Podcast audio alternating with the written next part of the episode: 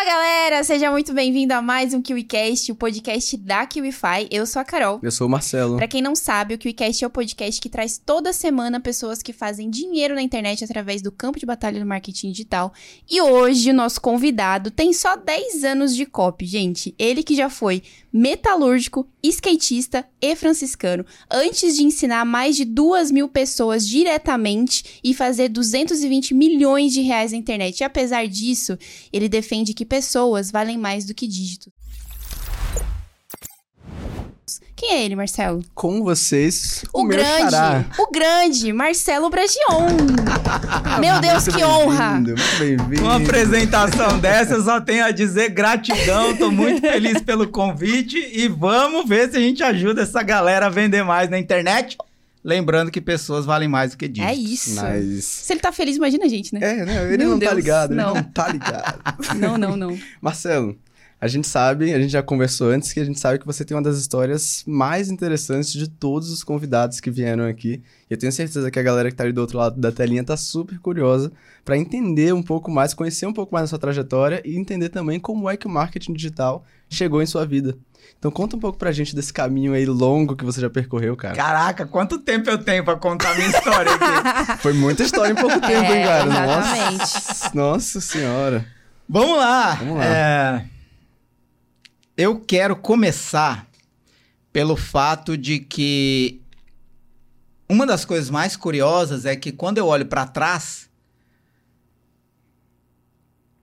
o meu passado, a minha origem até, ela não combina com o meu presente. Então, quem eu sou hoje seria improvável olhando para trás. Né? O que eu me tornei Seria improvável. Não seria improvável porque por causa de uma questão só de, de oportunidade, de lugar, de momento, de faturamento, de crescimento, não. Porque eu sou filho de uma família de metalúrgicos. O que é metalúrgica? Trabalhar na metalurgia em indústrias, e no caso da minha família, na Volkswagen. É, tinha parentes, amigos, conhecidos que trabalhavam na Mercedes, na GM, na Scania, na Ford, e meu pai trabalhava na Volkswagen. Inclusive, meu irmão, que entrou lá um ano antes de mim, ele trabalha lá até hoje, foi o único emprego da vida dele. Ele entrou lá com 13 anos na formação de Senai e tá lá há 34 anos. Uau. É, então, o caminho natural era eu ir para metalurgia. E eu fui. E entrei lá, fui metalúrgico, me formei em ferramentaria de construção de dispositivos de controle. Não importa o que significa isso, mas é. Exato. É isso que tava em minha cabeça. Caramba, então tá bom. Específico. É. Mas basta você saber que era uma das profissões mais bem pagas da metalurgia na época. Só que quando eu olhava para frente, não era o que eu queria fazer para sempre. Não à toa, nessa mesma época, eu comecei a andar de skate.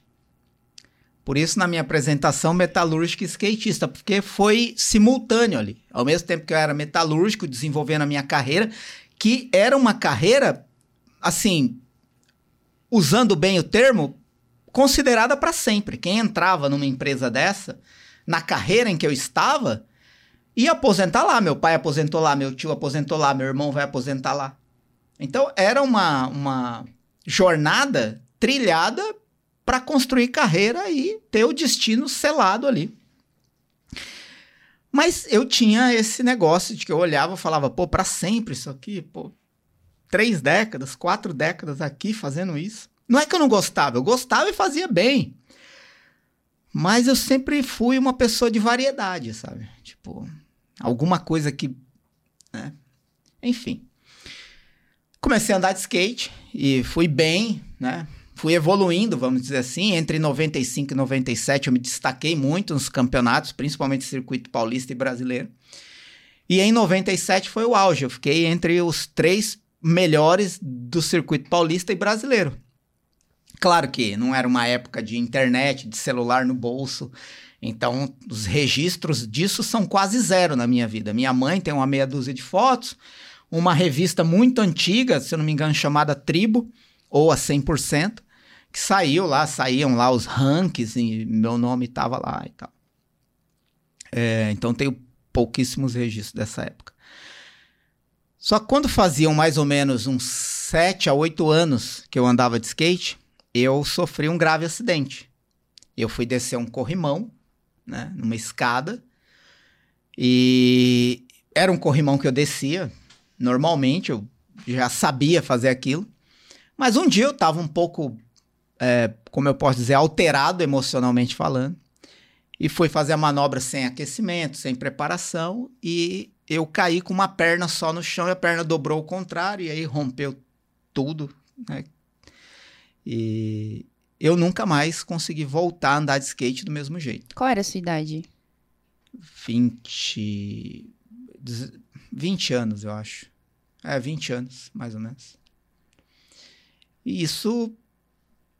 Assim, porque eu, eu tava crescendo de uma forma no skate que eu já tava vislumbrando a possibilidade de, pô, eu posso sair desse emprego e quem sabe me dedicar ao esporte de uma forma, né, Claro que skate nunca fez a vida de ninguém no Brasil, pelo menos na, até aquela época não tinha feito a vida de quase ninguém no Brasil, poucas pessoas se destacavam, mas tinham que ir para fora, tinha que correr campeonato fora e tal. Aqui dentro do Brasil não tinha muito espaço de ganho financeiro para quem praticava skate, tanto que eu sou da época que você entrava no trem ou no metrô com o skate debaixo do braço, a segurança te jogava para fora da estação, era, era marginal mesmo. Uau, Entendeu? Era, Não sabia disso. É, e, e, e, principalmente em São Paulo. Então, foi bem a época que eu, que eu andava. Quando eu sofri esse acidente e vi que eu não podia mais andar de skate, aí eu vivi uma fase da minha vida bastante ruim, né? E nessa fase bastante ruim, eu experimentei muitas coisas que eu não, não entro muito em detalhes assim, né, é, abertamente, mas foi uma experiência muito séria que envolveu a minha vida, a minha saúde, minha família. Trouxe muito perigo para dentro de casa é, e colocou a minha vida muito em risco. Isso já acontecia, mas quando eu me vi privado daquilo que eu amava tanto, que era andar de skate. E olhando para minha carreira de metalúrgico e não sendo aquilo que eu queria fazer para sempre, eu me afundei ali, né? como uma fuga mesmo. E perdi toda a minha dignidade e, e não conseguia mais, é, de certa forma, encontrar muito valor né, nas coisas. E outra coisa também, nesse meio tempo, para encurtar, porque senão eu vou tomar muito tempo. Mas a gente gosta de ouvir as histórias. É? é, outra coisa nesse meio tempo, nesse, nesse paralelo, foi que também porque quando eu olhava para frente eu não me via como metalúrgico por muito mais tempo, que eu também, por exemplo, o caminho natural de quem fazia, quem estava na profissão que eu estava, na carreira que eu estava, na empresa que eu estava, era a partir dali de onde eu estava fazer uma engenharia, um, uma, sei lá, uma especialização dentro daquela área. Uhum. E eu escolhi entrar no curso de propaganda e marketing. Bem alinhado com metalurgia. Do nada. Exato, exato. e as pessoas que me cercavam, elas não entendiam esses, essas decisões meio. É, eu, eu, não gosto de dizer. Elas não eram impulsivas, é, tinha um peso ali de emoção, de intenção e de intuição mas elas eram, como falam, impetuosas, né? Elas eram de uma vez. Eu sentia e eu fazia. E, e aí, quando aconteceu tudo isso, eu sofri o um acidente, eu já estava na faculdade é, de propaganda e marketing, ao mesmo tempo eu me afundei nessa situação ruim. Vou falar apenas aqui numa frase, né? É, que foi a dependência química. Uhum. E eu não entro muito em detalhes, a não ser na minha imersão presencial em que eu falo para as pessoas olhando no olho por causa do valor que eu dou para isso e de como isso constru construiu muito do que eu sou hoje, por causa do passado doloroso que eu tive que passar e pelo qual eu fiz todas as pessoas que me amavam passarem junto comigo. Diante de tudo isso, eu tive uma experiência muito forte com Deus, porque eu não via mais perspectiva no buraco que eu estava. Então, recapitulando, eu tinha uma carreira promissora, mas porque eu sofri um acidente que me tirou um esporte que eu amava, eu me afundei na dependência química. Esse é o ponto. E eu fui no fundo do poço e cavei alguns metros para baixo ainda. E quando não havia mais expectativa nem perspectiva, e não só para mim, eu não acreditava, mas pior do que eu não acreditar, nunca mais conseguir sair daquilo, era quem me amava já não acreditava mais também. E nesse momento, contra toda humana esperança, eu tive uma experiência muito forte com Deus. E foi uma experiência de minutos que me mudou para sempre. Porque aquela experiência com Deus, que foi uma conexão instantânea num momento degradante da minha vida,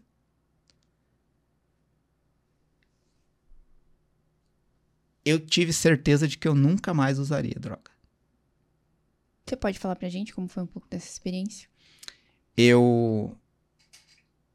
Um pouco eu posso.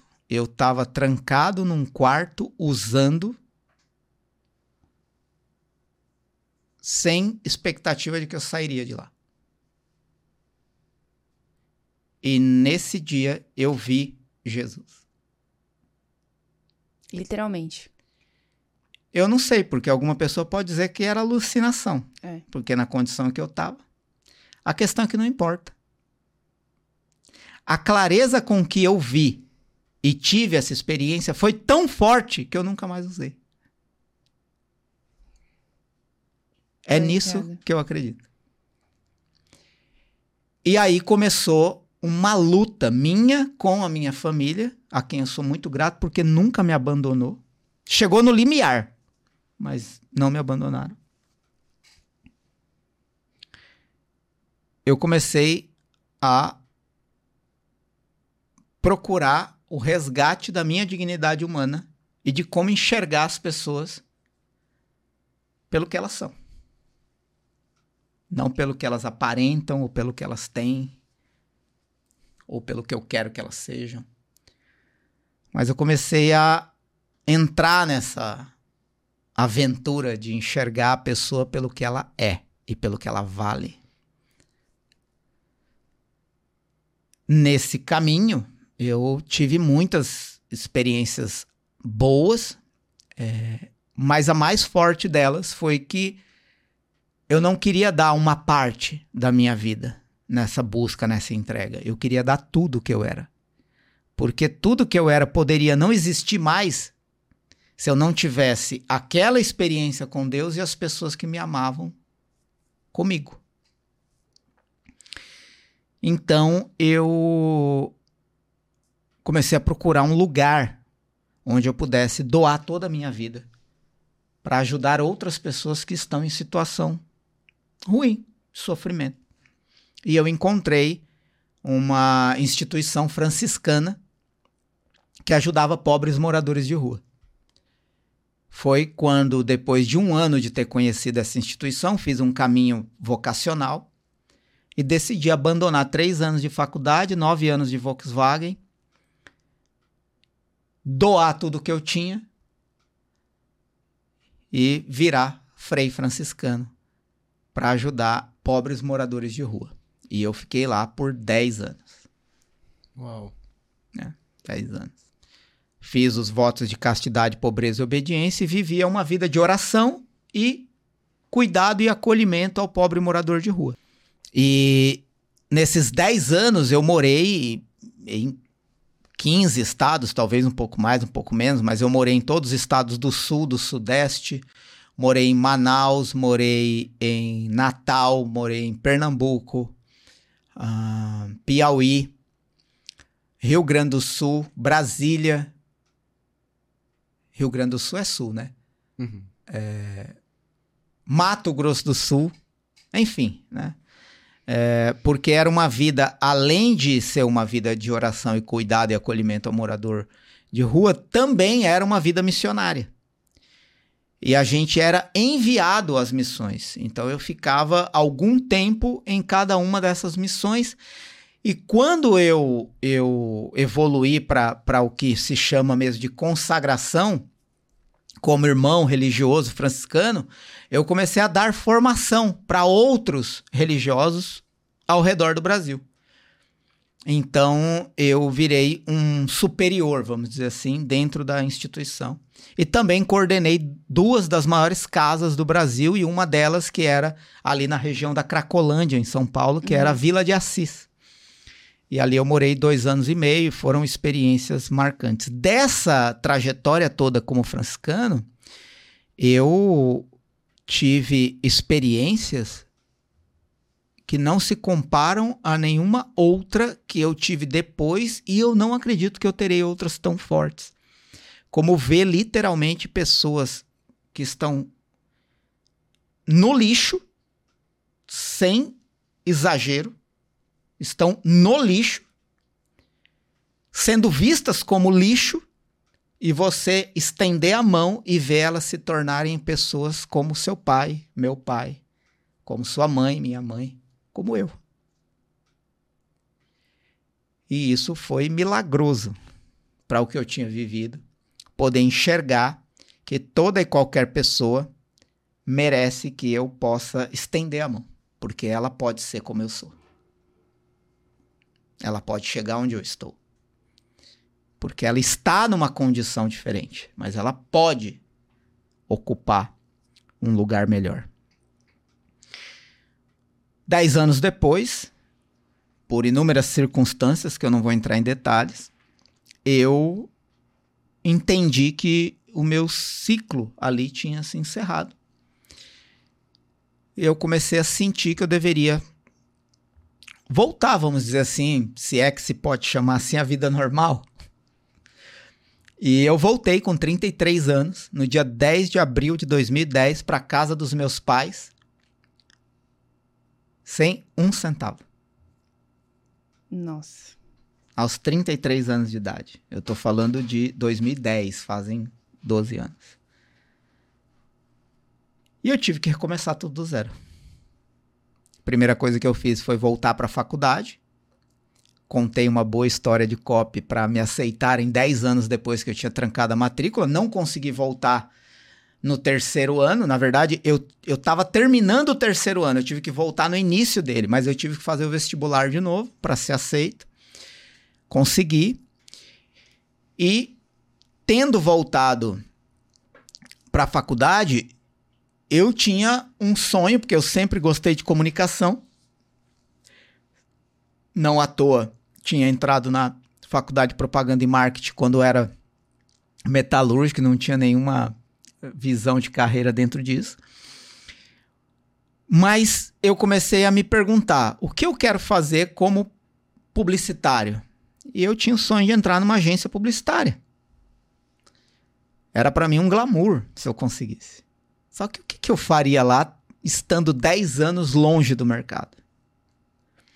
E um professor chamado Mário Monroy me atendeu por 10 minutos e eu perguntei para ele: Mário, minha história é essa.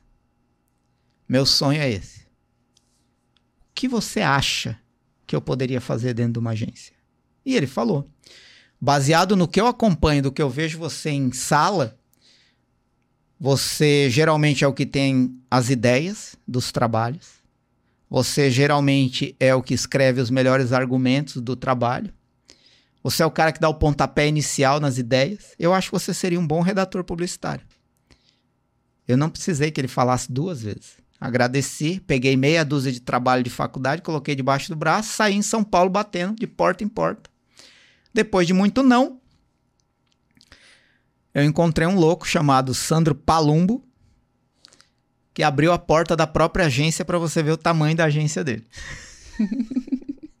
Mas ele, sem querer ver o que eu tinha para mostrar, ele quis escutar a minha história pela ousadia de ter batido na porta dele falando que eu seria o próximo redator publicitário da agência dele.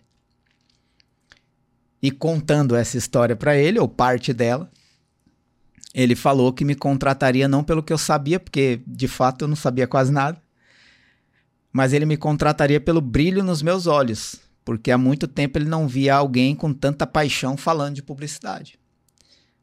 E eu fui contratado em 2011, porque eu saí em abril de 2010, acho que isso era final de 2010 para início de 2011, acho que era final de 2010. É, ele me contratou como estagiário de redação publicitária.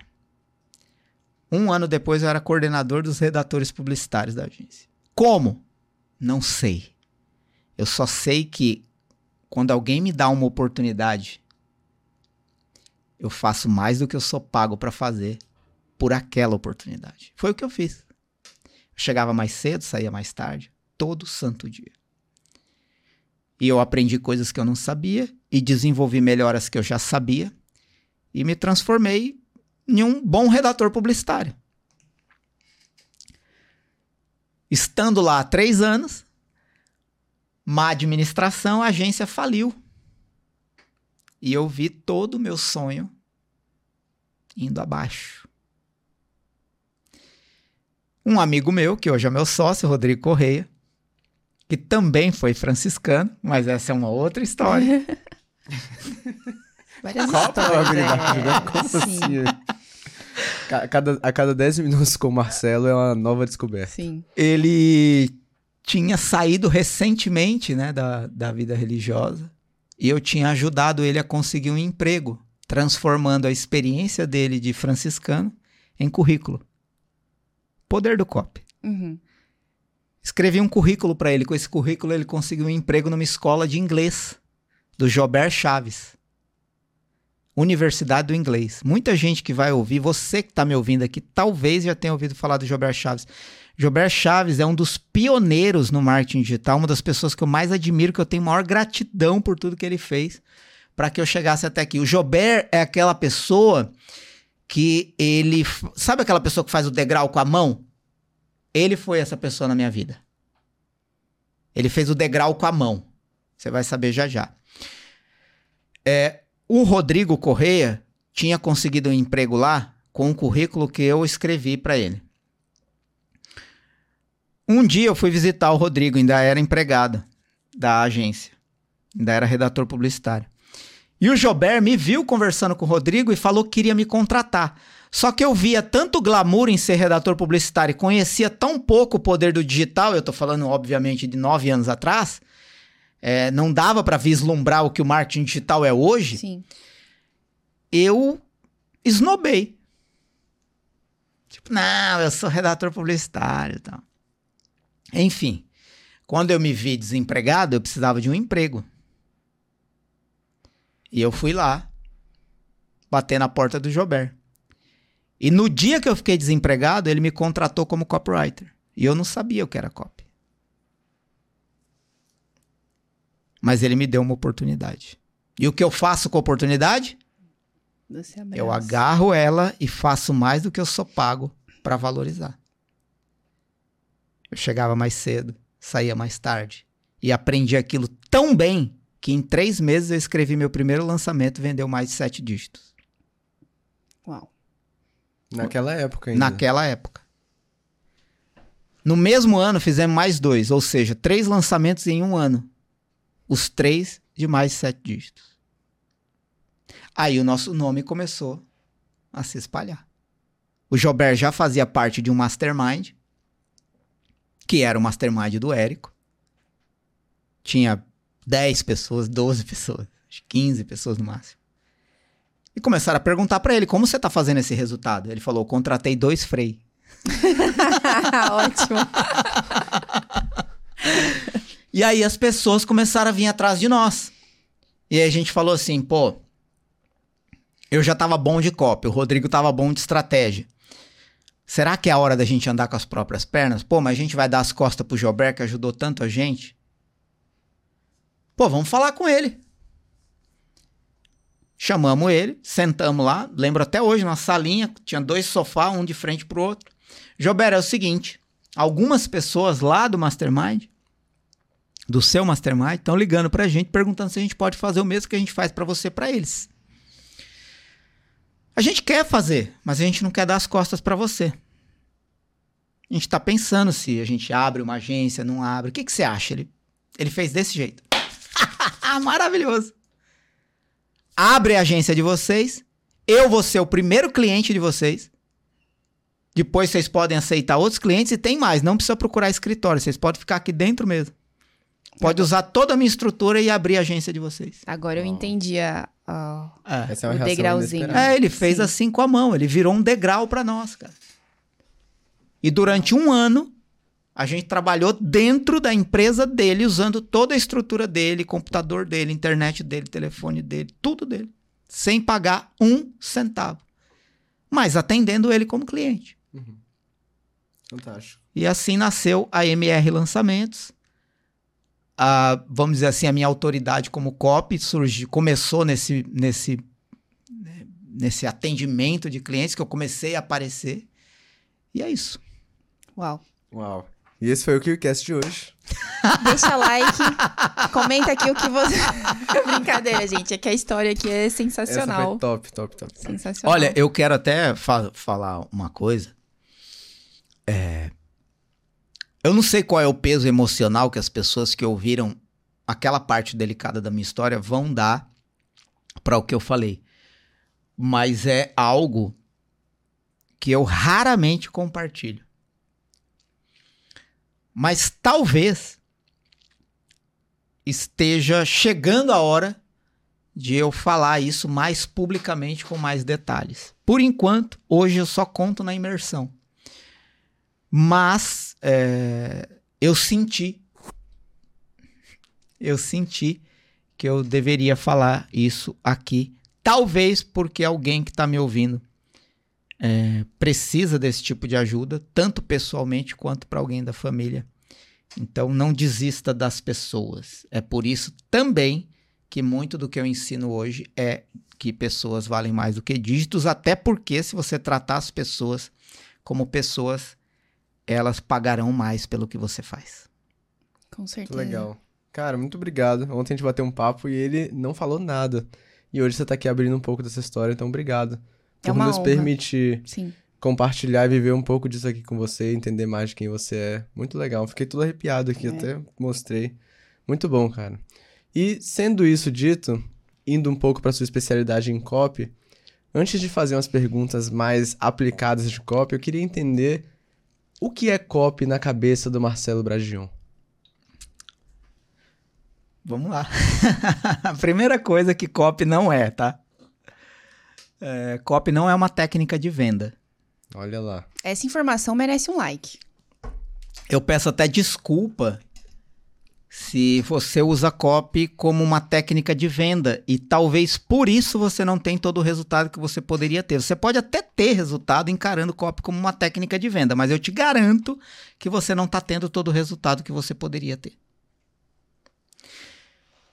Por que que copy não é uma técnica de venda? Porque quando você fala de uma técnica de venda, automaticamente você está falando de um produto. Porque o que se vende? Produto. Então, copy não é uma técnica direcionada a falar de um produto para vendê-lo. Mas copy é algo que se usa para influenciar uma pessoa a desejar pagar por um produto. E é aí que está a diferença. Existe uma diferença muito grande entre eu te vender essa água e te falar a palavra certa, na hora certa, para você querer comprar essa água. E essa diferença não é semântica, é substancial. É uma diferença de direção. Olhar para o produto ou olhar para a pessoa. Se eu olho para a pessoa, eu estou aplicando copy, que é dizer a palavra certa, na hora certa, para a pessoa certa, com o objetivo de influenciar essa pessoa a fazer o que eu quero que ela faça. O que eu quero que ela faça? Compre essa garrafa. Eu vou falar da garrafa? Não, eu vou falar sobre a pessoa, com a pessoa, para a pessoa, a fim de influenciar e dar as motivações certas para que ela deseje essa garrafa. E é nesse momento que está a diferença entre você ter que vender essa garrafa por um real, porque alguém do lado está vendendo a 1,50 e você começa a brigar por preço do produto, isso é técnica de venda.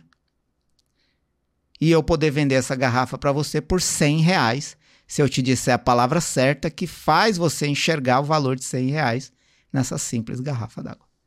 Por isso, copy para mim não é uma técnica de venda, e enquanto você estiver usando copy como técnica de venda, menos pessoas vão comprar de você. Então, basicamente, um bom copywriter, a, a principal, é, você diria que a principal habilidade que ele precisava, precisaria desenvolver é entender sobre pessoas. Exato. Por isso, quando as pessoas me perguntam qual o melhor livro deve ler para aprender copy, um que não seja de copy. Um que seja de comportamento humano, por exemplo. De como funciona o cérebro, de psicologia, de por que as pessoas agem como agem. Porque tomam decisões. E eu posso dar vários autores aqui. Dá uns aí pra gente. Vamos lá. O principal, que está no topo da minha lista, mas nem todos aguentam esse livro. E aí é uma questão de o quanto você tem atitude e coragem de enfrentar algo que te parece difícil, que é Daniel Kahneman, com os livros Rápido e Devagar e Ruído. Esse é o topo da lista. Esse é o, o, o, o pai do, do, do, do comportamento humano e do viés cognitivo. Inclusive, muitos dos nomes que eu vou falar a seguir citam ele como referência, porque ele é uma espécie de pioneiro nessa área. E toda a tese dele está no livro Rápido e Devagar, As Duas Formas de Pensar, e mais recentemente ele publicou o livro Ruído, Uma Falha no Julgamento Humano. Outros nomes mais conhecidos: Robert Cialdini, apesar de muitas pessoas acharem que aquele livro As Armas da Persuasão é um livro de copy, não é. É um livro sobre gente. Sim. Sobre como as pessoas agem e reagem diante dos estímulos. E o quanto você é capaz de aprender com isso para poder dizer a palavra certa na hora certa para a pessoa certa e conseguir que ela faça o que você quer que ela faça. Outro autor, Richard Thaler. O principal livro dele que ensina isso é Nudge, N-U-D-G-E que é, ele é um perito no comportamento humano. Tanto Daniel Kahneman quanto Richard Thaler foram prêmios Nobéis de economia, sendo psicólogos. Por quê? Porque o que eles descobriram sobre comportamento humano mudou o curso dos negócios no mundo. Não é num país, numa região, é no mundo.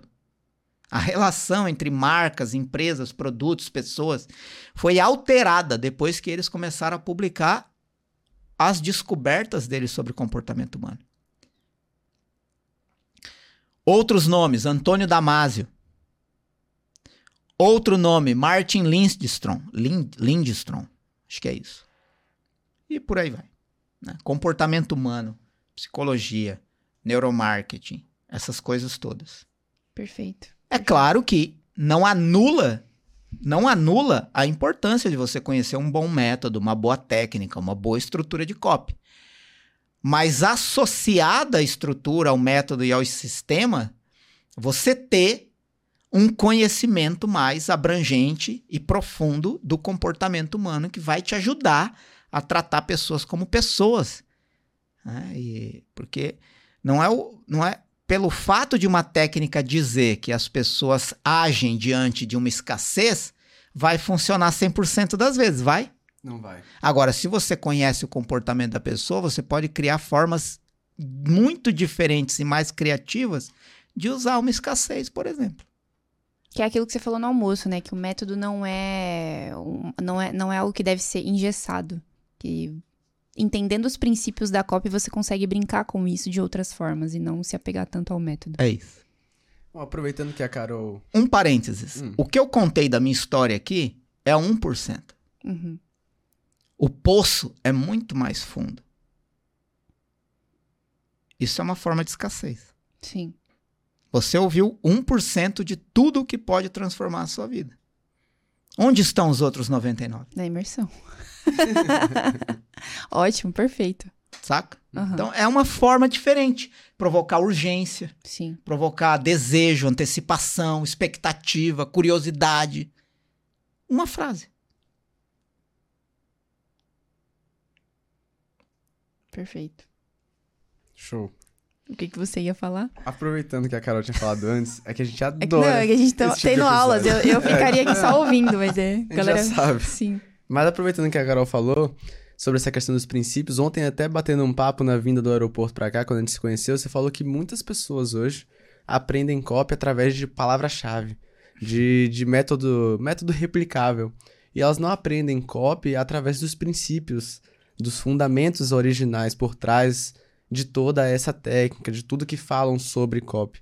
Então fala um pouco pra gente quais são esses princípios que norteiam o direcionamento do copy hoje. Olha, eu vejo, é, porque é o que eu ensino, tá? Eu posso falar pelo que eu ensino, porque funciona para mim há sete anos, né? É, eu tenho essa trajetória de experiência de 10 anos, mas há sete anos eu uso uma estrutura que eu percebi que pode ser flexível e se encaixar em praticamente, praticamente não, com certeza, toda e qualquer técnica de venda. Tá? Isso é uma coisa. Por exemplo, o que que é o lançamento? Lançamento perpétuo, por exemplo. É uma técnica de venda online. Essa estrutura que eu vou falar agora, de cinco partes, ela é flexível o suficiente para funcionar num lançamento com vídeos gravados, num lançamento com aulas ao vivo, num, num funil de venda perpétuo, num pitch de venda de palco. Qual é essa estrutura? Oportunidade, prova, história, inversão de objeção e oferta. Todas as vezes que eu vou escrever um projeto de copy, independentemente de se é um- uma carta de vendas, uma página de vendas, um script de lançamento, uma estrutura de aula ao vivo, um VSL, o que for. Pode ser um funil de venda por e-mail, um funil de venda pelo WhatsApp, um bot. Eu sempre somente vou pensar em cinco coisas. Como eu posso apresentar uma oportunidade que seja realmente única? E a palavra único não quer dizer outra coisa, não quer dizer repetido, por exemplo. Não quer dizer falar o que já disseram. Não quer dizer falar o que já sabem sobre aquilo. Quer dizer algo único. E você não chega de forma amadora em algo único. Você não tem uma ideia única em um minuto. Ah! A ideia pode pular na sua cabeça em um minuto. Como a gente viu na hora do almoço. Sim. Uma ideia pulou. Pô, no prato de comida tem um plano de saúde. O melhor plano de saúde da sua vida. Mas você viu como um tipo de abordagem ali poderia ser negativo? Verdade. Sim. Perigoso até. Perigoso até. E você vai ficar na curiosidade, escreve aí no comentário, depois eles respondem e falam qual é essa história. É, Mas ali tem uma ideia única. Que se bem trabalhada, ela pode durar anos. Ela pula na cabeça, depois você tem que o quê? Lapidar. Validar. Testar. Para depois rodar. E para tudo isso tem formas. Por exemplo, tem forma de você testar uma ideia antes dela rodar. Porque senão você faz todo o lançamento baseado naquela ideia, põe no mercado não vende. Não é inteligente. Uma das formas de teste é aquilo que a gente fez ali mesmo na mesa de almoço. Um confrontando o outro, um dando ideia, o outro melhorando o que o outro falou. Aquilo ali é um processo criativo que vai fazer de uma ideia que pulou na cabeça, parecia boa, mas poderia ser perigosa, e foi nascendo alternativas melhores. É verdade. Isso é ter uma oportunidade única. O que, que é uma oportunidade única? É quando a pessoa bate o olho, ela fala: puta que pariu, eu preciso parar e prestar atenção nisso. É isso que vai fazer o seu copy se tornar prioridade na vida da pessoa, porque senão ela vai continuar dirigindo o carro, vai continuar correndo atrás do filho, vai continuar assistindo televisão, vai continuar assistindo futebol, vai continuar preocupado com os problemas diários dela e não vai parar para ler o seu copy, porque ninguém quer ler o seu copy. Acredite, ninguém quer ler o seu copy. O seu copy só vai ser interessante para a pessoa a partir do momento que você tiver uma oportunidade única que faz ela parar, prestar atenção e falar: "Puta que pariu, eu preciso disso". Porque isso está sendo dito de uma forma que eu nunca ouvi. Isso está sendo mostrado de uma forma que eu nunca vi. Isso é ter uma oportunidade única. O resto é repetição. A repetição pode funcionar? Sim. Mas talvez vai funcionar menos do que algo único. Não é à toa que você só admira as pessoas que estão fazendo algo único. Você não admira quem está copiando quem já fez alguma coisa. Você admira o pai das coisas, a mãe das coisas. Sim. Percebe? Então isso é ter uma oportunidade única.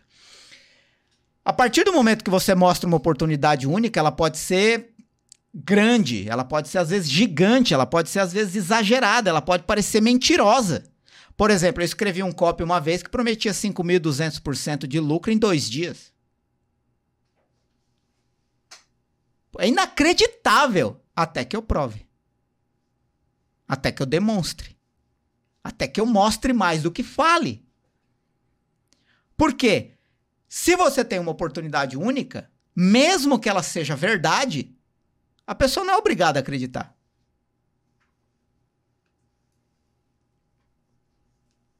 Ninguém é obrigado a acreditar que eu já faturei com os copies que eu escrevi 220 milhões de reais. Para os meus clientes e para os nossos produtos próprios.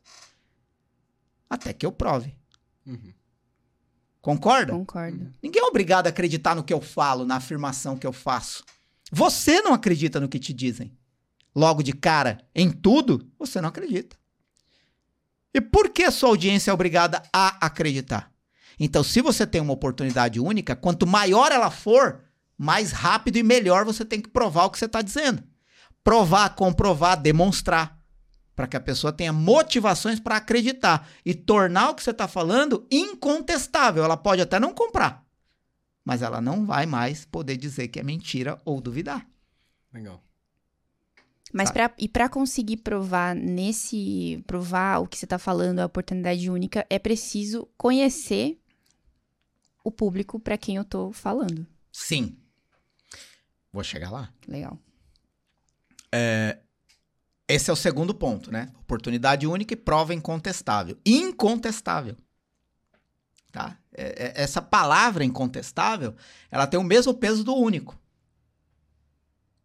Se você usa a prova e mostra para meia dúzia de pessoas e as pessoas ainda podem questionar aquela prova, ainda não está bem provado. A foto da minha filha no Instagram que eu te Nossa, mostrei. Verdade. Como eu conheço o cenário, eu conheço o cenário da minha casa. Eu sei que atrás dela tem um vidro. Mas as pessoas não são obrigadas a acreditar. Eu tenho que mostrar. Então, quando eu chegar em casa, o que, que eu vou fazer?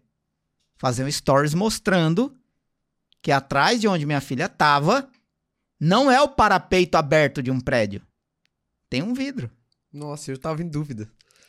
Você e todo mundo do Cara, Instagram, né? falei, Que me, la- coragem, me cara. descer a lenha, velho. Falando que eu tava usando minha filha só pra conseguir like.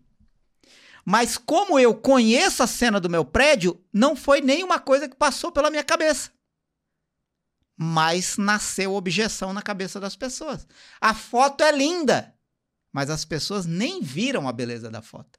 Sim. Olha isso, cara. Isso tem muito a ver com produtos maravilhosos que são mal apresentados. Tipo no caso do restaurante hoje, né? Não faz sentido? Sim, total. Aí, oportunidade única. Provou, é importante que você conte uma história. É importante. É obrigatório? Não. Mas se você tiver uma boa história no copy, os melhores copies do mundo têm uma boa história para contar. Porque a história ela ajuda a convencer. A história é o elemento mais poderoso de conexão que existe. Ponto final. Seu filho vai para a escola. Quando chega, o que, que você pergunta? Como foi hoje? Uma história. E o que, que ele aprendeu lá? Histórias. Como surgiu a matemática, ou não sei o que do português, o professor tal, não sei quem descobriu não sei o que lá. História. O tempo todo. Então, as histórias, e existem inúmeras formas de você contar histórias, em mais ou menos tempo. Por exemplo, a história que eu contei aqui durou o quê? 10 minutos, talvez 15. Eu conto ela em uma hora, com todos os detalhes. Mas já contei ela em dois minutos. Então, desenvolver a habilidade de saber contar histórias, considerando o tempo e o espaço que você tem para contar, é uma habilidade que se desenvolve. Mas a história é um elemento de conexão que justifica o motivo pelo qual você pode dizer o que você está dizendo. Prova autoridade, trajetória, conexão, inspiração, motivação. Depois de tudo isso, a pessoa ainda pode duvidar de você, ainda pode questionar, ainda pode desacreditar, ainda pode pensar em inúmeras objeções que vão impedir que ela compre, que ela tome a decisão positiva em relação ao que você está oferecendo. E nessa hora é importante que você saiba como tratar objeções. Como, por exemplo, a do vidro. É uma objeção. Às vezes você mostra a prova e comprova, funciona, mas às vezes você tem que ter argumentos mais sólidos. Por exemplo, você já parou para pensar por que que geralmente quando a pessoa olha um tênis de 500 reais não parece tão caro quanto um curso de 500 reais?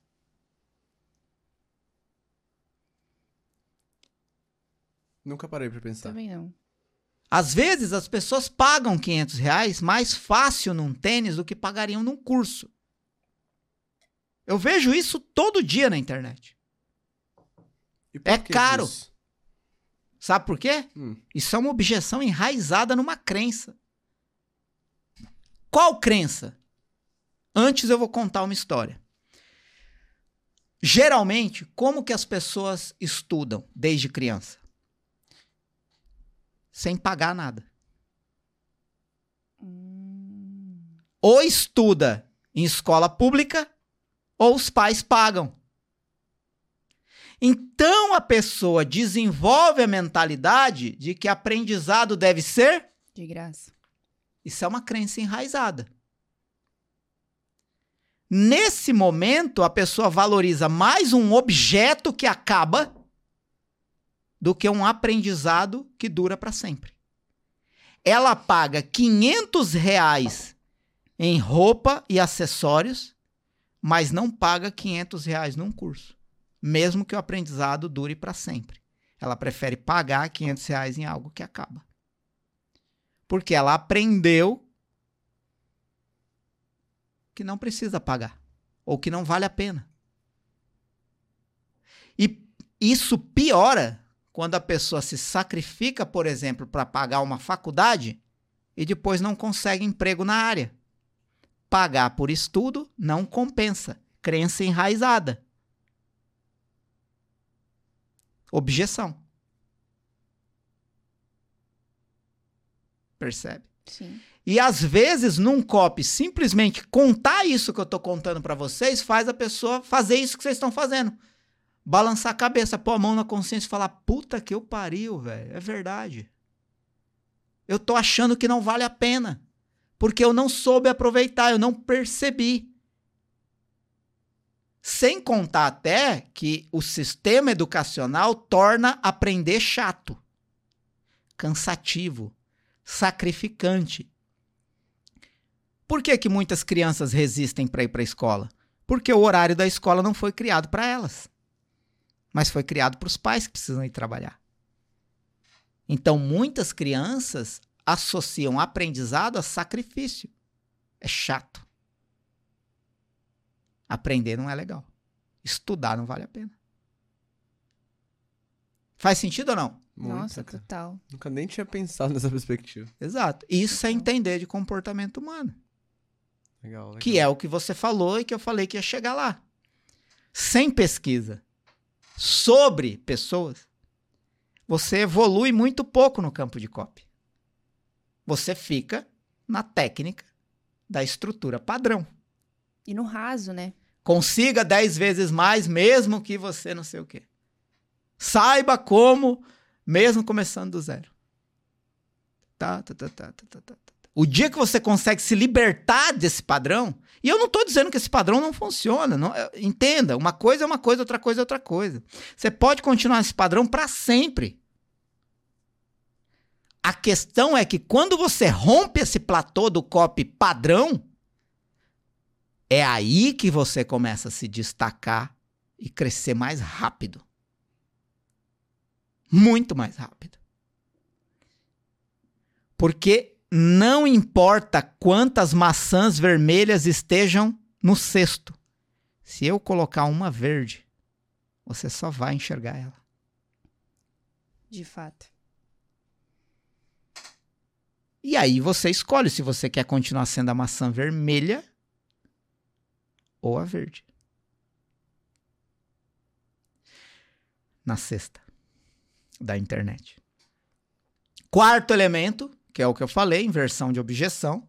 E eu trato como inversão de objeção porque eu acho que toda objeção é enraizada numa opinião. E quando você confronta a opinião de alguém, na maioria das vezes o que você consegue é que a pessoa reforce ainda mais a opinião que tem.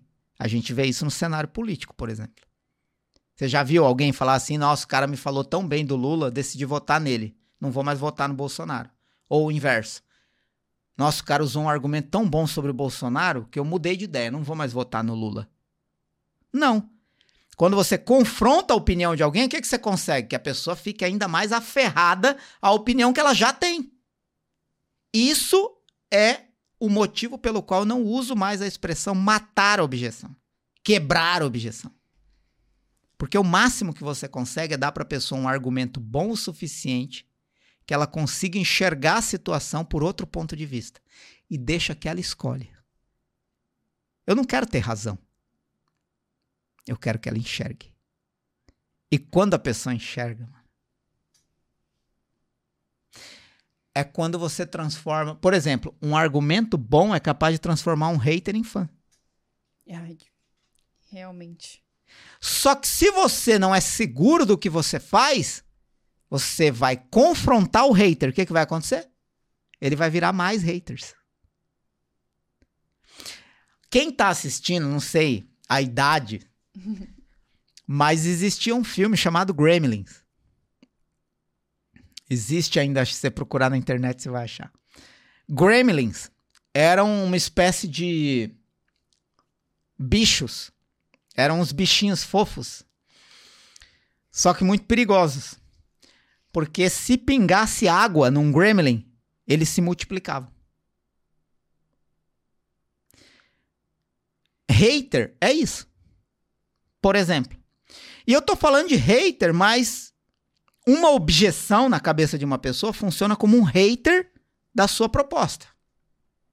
Então, uma coisa é o hater que bate de frente, que, que, vai para cima, que desrespeita, que vai lá e faz o diabo. Outra coisa é o haterzinho que tá dentro da cabeça da pessoa dizendo: Hum, isso aí é uma trapaça. Hum, isso aí não vai funcionar. Hum, isso não vai dar certo para você. Hum, isso aí é mais uma enganação. Esse aí é mais um cara que quer ganhar dinheiro vendendo curso e não faz o que fala. São haterzinhos. Não adianta você confrontar isso, porque você vai confrontar e vai virar mais. Aí, ó, tá desesperado para vender.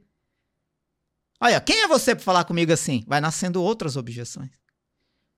Outra coisa é eu fazer esse tipo de argumento. Você já parou para pensar que você viveu praticamente 10 a 15 anos da sua vida estudando de graça e às vezes sem querer?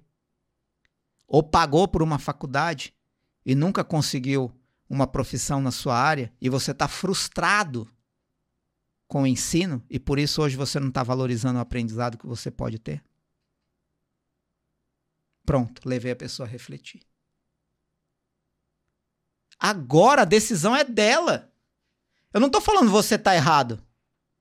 Eu tô te falando, olha só esse ponto de vista. Você pode continuar com a sua opinião, mas você tem uma outra alternativa. E a melhor forma de ganhar é não querer ter razão.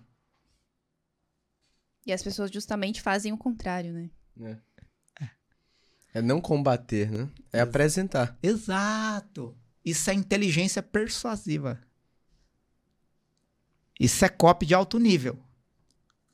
O resto é maçã vermelha no cesto. Quinto elemento: oferta. E sobre oferta, eu tenho só uma coisa a dizer.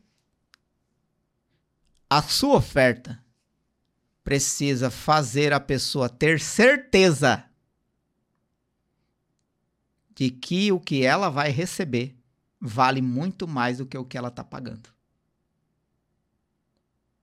Eu gosto até de dizer que o que a pessoa paga deve ser 10 vezes menos do que ela percebe que vale.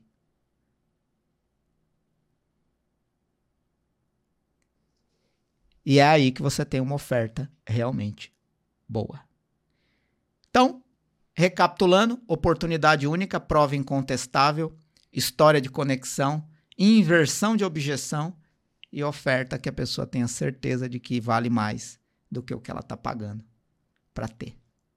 Perfeito. Fantástico. Perfeito. Muito, muito, muito bom. Uma coisa que é, as Eu pessoas... chamo isso de sistema ópio. Ópio. Por que ópio? É, São as iniciais, né? É um acrônimo, né? É, acrônimo. Acrônimo. Isso. Perfeito. O que as pessoas, as pessoas têm muita dificuldade na hora da pesquisa, que foi um ponto que você Uhum, tocou, uhum. e, e para se conectar com pessoas, você precisa conhecer e saber contar boas histórias ou se comunicar, colocar as palavras certas para as pessoas certas. E para isso precisa-se de uma pesquisa. Sim.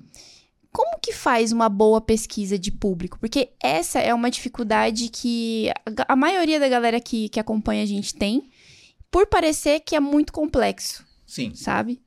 Vamos lá. A primeira coisa é justamente desmistificar o que é pesquisa. Né? Por exemplo, o que a gente fez lá com a Aline no restaurante dela. A Aline é a dona do restaurante Harmonia da Terra.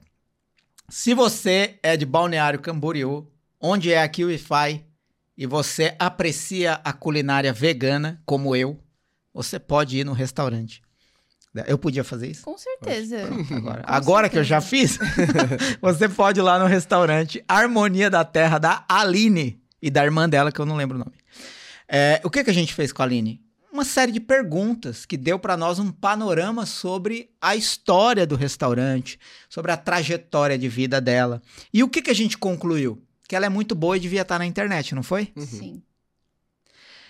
Agora, depois da gente ter conversado com a Aline por uma meia hora, a gente saberia posicionar ela na internet, baseado no que a gente conversou com ela. Aquilo é uma pesquisa, uma pesquisa informal, que te dá dados e informações que te dão condições de se posicionar dentro de um determinado nicho na internet. Beleza.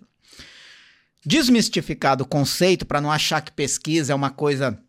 é, pesquisa é uma ciência, tá? Também não dá para é, desqualificar isso. Pesquisa é uma ciência. É, existem métodos científicos de pesquisa que precisam ser respeitados em alguns contextos, principalmente contexto de saúde, contexto de economia, contexto de política. É importante se respeitar a metodologia de pesquisa. No entanto, trazendo para o nosso dia a dia para que qualquer pessoa consiga fazer pesquisa, tem duas coisas que é importante considerar. Primeiro, é se você já tem uma audiência para conversar com essa audiência. E eu falo tanto de uma audiência antes da compra quanto uma audiência depois da compra, porque isso é olhar as pessoas como pessoas. As pessoas não deixam de ser audiência depois que compram. Sim. Muito pelo contrário, elas se qualificam como a melhor audiência. Porque elas eram uma audiência que não compravam para uma audiência compradora que agora tem informações muito valiosas, muito mais valiosas para te dar. Porque agora elas podem ajudar, inclusive, você a melhorar a sua oferta, melhorar o seu produto, te mostrar quais eram as objeções delas antes de comprar o que agora elas compraram, qual a experiência delas. O quanto disso elas conseguiram aplicar? Qual resultado elas tiveram? Isso ajuda ou não ajuda você a evoluir um negócio, um produto, um serviço? Porra, só um ignorante não enxerga isso. Que depois que a pessoa compra, ela tem informações mais valiosas para te dar do que antes de comprar. Claro. E aí você melhora todo o seu escopo de negócio, sua estrutura, sua previsibilidade, sua perspectiva. Então você pode fazer muitas perguntas para quem já comprou. Já já eu chego aí. Antes, você pode estar lidando com uma audiência que ainda não comprou. Então, o que é importante saber da audiência que ainda não comprou? Eu gosto de considerar cinco coisas. Por que você quer o que eu posso te dar? Pode ser artesanato, empreendedorismo, copy, tráfego, eh, emagrecimento, saúde. O porquê você quer mais sobre culinária vegana? Por que você quer aprender mais sobre como surfar em ondas baixas? Por quê? Me fala por que, que você quer. É só perguntar. Deixa a pessoa falar, pô. Não supõe. Porque achismo em copy é cova. Você não diz pra pessoa o que você quer. Você diz o que você já sabe que ela quer. Gary Halbert foi um dos maiores copywriters da história. E ele dizia: copy é tão simples quanto descobrir o que a pessoa quer e oferecer isso para ela de forma atraente. Faz sentido ou não? Com certeza. Segunda coisa que é importante você saber: como seria a sua vida se você já soubesse? Se você já tivesse? Se você já conseguisse? Como seria? Onde você estaria? O que você. Com quem você estaria? É isso.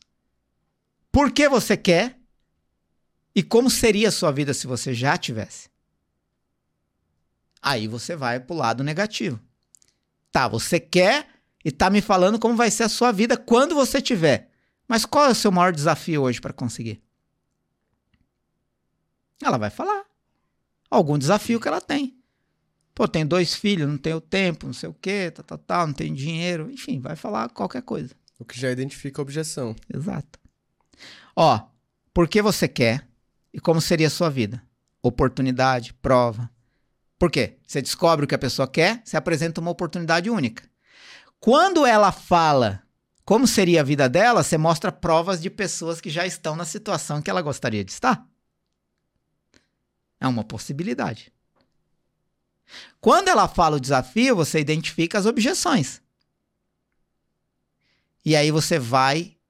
Esse aqui é uma espécie de golpe de misericórdia. Como você se sente hoje?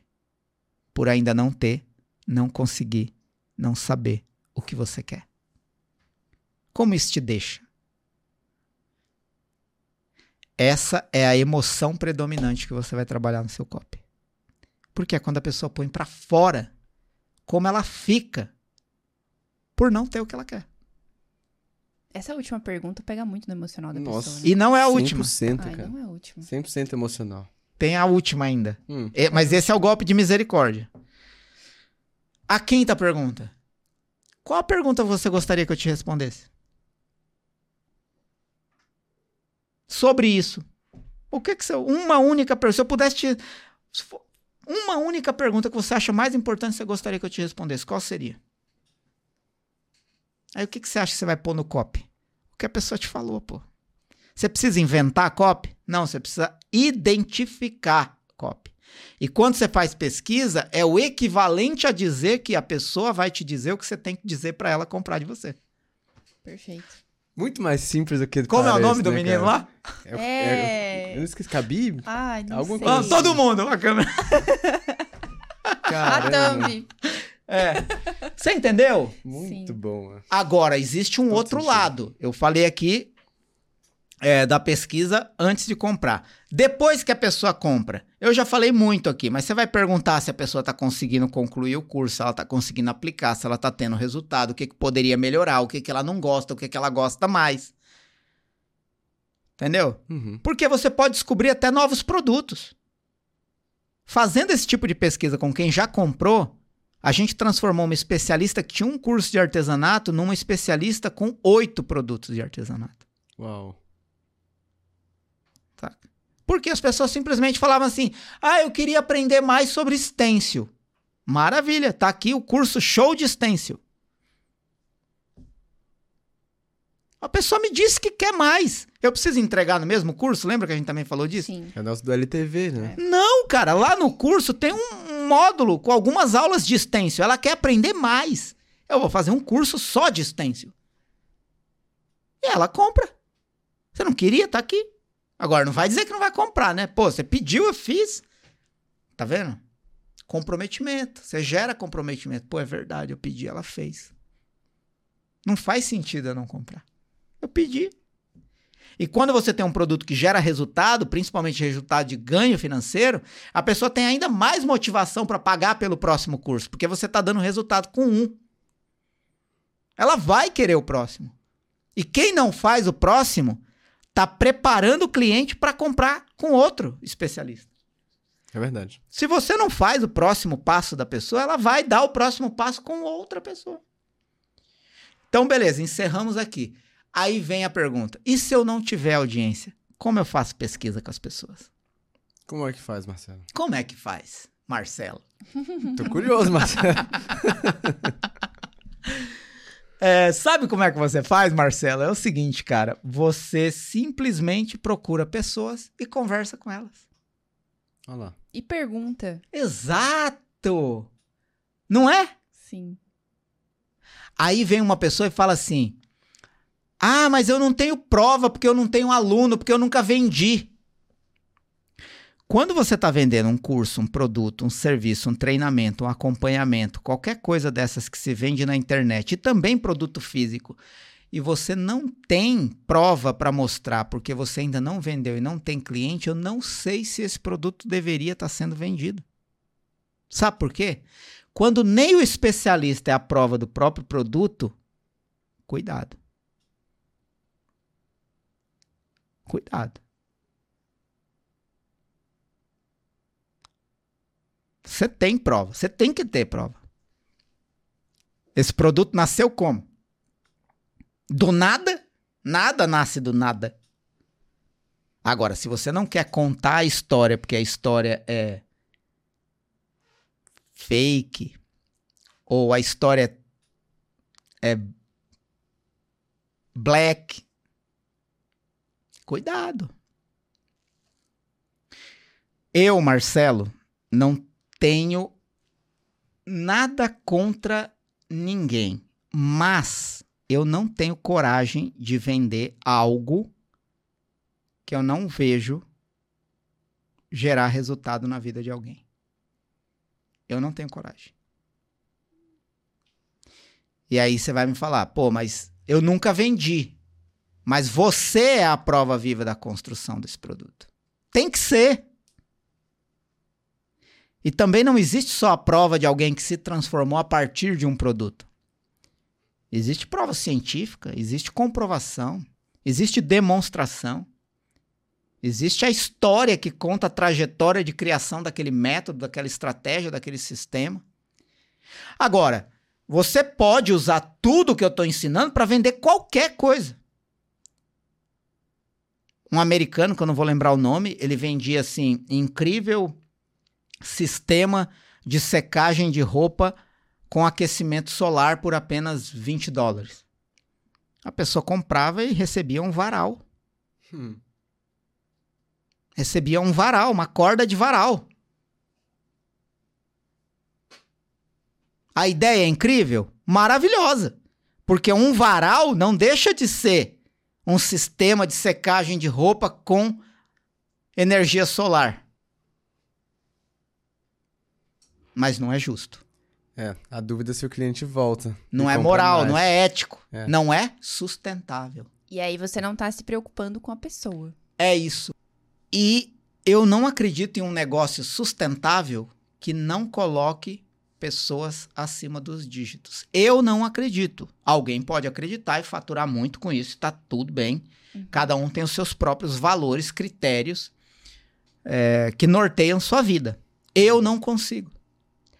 E é por isso que eu sempre avalio que, no mínimo, a prova de que um método, uma estratégia, um produto ou um serviço funciona é quem criou ele. No mínimo, uma prova existe. Né? Então, tanto se você não tem audiência quanto se você não tem clientes, é possível ainda você conhecer mais sobre aquilo, mais profundamente. Né? Marcelo, de onde é que surgiu a necessidade de carregar essa bandeira que a gente acha excelente de que pessoas valem mais do que dígitos? É simplesmente porque eu acho que quem valoriza pessoas tem mais dígitos. Simples assim. É, cara, porque. E talvez não é mais quantidade de dígitos, mas mais valor em cada dígito. Mais valor em cada dígito conquistado. Eu vou, mas eu vou contar onde tudo isso nasceu, tá? Porque pode parecer pretencioso da minha parte que eu tô usando isso de uma forma camuflada pra soar bonito no rolê. Mas não é. Muito disso tem a ver com a minha história. Né? Que eu tive que abandonar tudo, virar franciscano para cuidar e acolher morador de rua, que muitas vezes a gente via sair do lixo e se tornar pessoas dignas, responsáveis, é, como nós.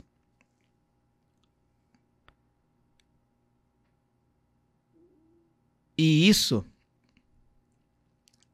me levou a enxergar que de tudo que a gente faz, o que realmente vale não é o legado que a gente deixa, mas o que a gente faz agora na vida de alguém. E aí um dia eu eu tinha participado de um lançamento de, do Rodrigo Cardoso, que é de Floripa. Não sei se ele está em Floripa ainda. É, ele tinha um produto chamado Ultrapassando Limites. E a gente que escrevia o copy, fazia os lançamentos e tal. Em um ano, acho que foram dois lançamentos, a gente vendeu 900 cursos a 4 mil reais. E ele dava um bônus do evento presencial com ele no final do ano para quem fosse das turmas daquele ano. Então eram dois lançamentos e no final do ano encontrava todo mundo que comprou num evento presencial onde as pessoas iam ter a experiência de andar sobre a brasa. E aí, como a gente fez os lançamentos dele, a gente foi convidado para participar do evento e eu confesso que eu fui pro evento só para andar sobre a brasa. Eu tinha muita curiosidade. Também porque a gente gostava dele, queria ver todo aquele negócio acontecendo e foi no Costão do Santinho. Uhum. E, cara, como a gente é, tinha feito os lançamentos dele naquele ano, é, a gente ficou ali num, num, numa fileira VIP na frente, né? na, na, na beirada do palco, na frente de todo mundo.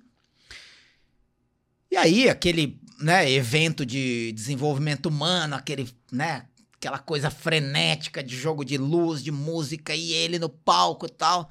E a galera, mano, tipo alucinada. O meu sócio, Rodrigo Corrêa, bateu no meu, no meu braço e falou assim: "Cara, olha para trás". E eu olhei. E eram 900 pessoas pulando loucamente alucinadas com aquele momento de transformação. E ele falou assim: Você já parou para pensar que essas pessoas só estão aqui por causa das palavras que você escreveu? Ali nasceu essa frase. É por isso que eu acordo. E porque as minhas palavras dão condições das pessoas viverem experiências como aquelas, é que os dígitos que eu fiz têm mais valor. É, foi assim que nasceu a frase. Perfeito. Óbvio. Perfeito. Foi, é, é, o valor que você gera na vida da pessoa além do seu produto, né? É, um milhão vale um milhão ou muito mais. Vale mais. E aí é uma pergunta. Eu sei que eu, eu não tô na posição de fazer pergunta, mas de responder. Mas nesse caso eu vou fazer uma pergunta. Manda. Vale mais um milhão vendido, faturado em dinheiro na conta? Ou mil pessoas transformadas que deram origem àquele um milhão na conta? Mil pessoas transformadas. Eu acho que ninguém tem dúvida disso. Claro. Mil pessoas transformadas, com certeza. Percebe como um milhão vale só um milhão? Ou muito mais. Depende do foco. Como a gente começou, seu foco pode estar no produto ou na pessoa. Você escolhe fazer mais ou só aquilo. Perfeito. E o que você acredita que é o maior causador de bloqueios dos copywriters iniciantes, por exemplo? Bloqueio, você fala de escrever e ser É, de bloqueado? ideias. Ignorância. Criativo, né? Isso. Ah, Ignorância. bloqueio de ideias. Isso, ah, pensei, bloqueio que era, de ideias. pensei que era bloco no, no, no anúncio, bloco na página. Não, bloqueio de ideias. contingência. É, Do hoje- nada, né? hoje- Copy contingência. É, hoje mesmo eu recebi uma, uma pergunta na caixinha lá do Insta. É, como eu posso escrever copy de day trade sem tomar bloco? Aí eu, eu respondi pra ele que um dos caminhos é ele ler as políticas e regras, né? Da, da- das ferramentas de O publicidade. É um bom caminho. Mas vamos lá, bloqueio de ideias. É ausência de repertório. É se fechar num aquário. Né? Se fechar num aquário, ou acreditar demais em si mesmo. É, negar o próximo aprendizado. Só que, como a gente conversou um pouco sobre isso, é, eu vou ser bem. É, eu vou, vou sintetizar muito do que eu tenho a falar a respeito disso, que é o seguinte. Sua capacidade criativa aumenta proporcionalmente ao seu repertório. E o que é repertório? É a capacidade que você tem de concentrar conhecimentos distintos e fazer conexão entre eles. Legal.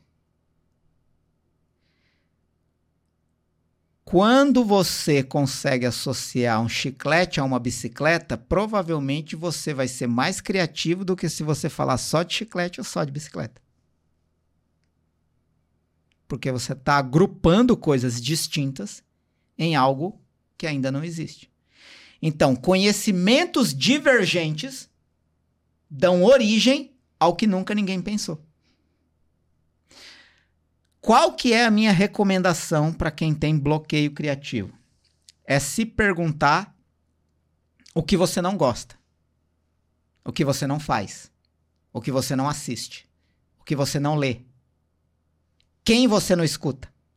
E comece a escutar, e comece a ler, e comece a assistir. Por quê? Vamos lá.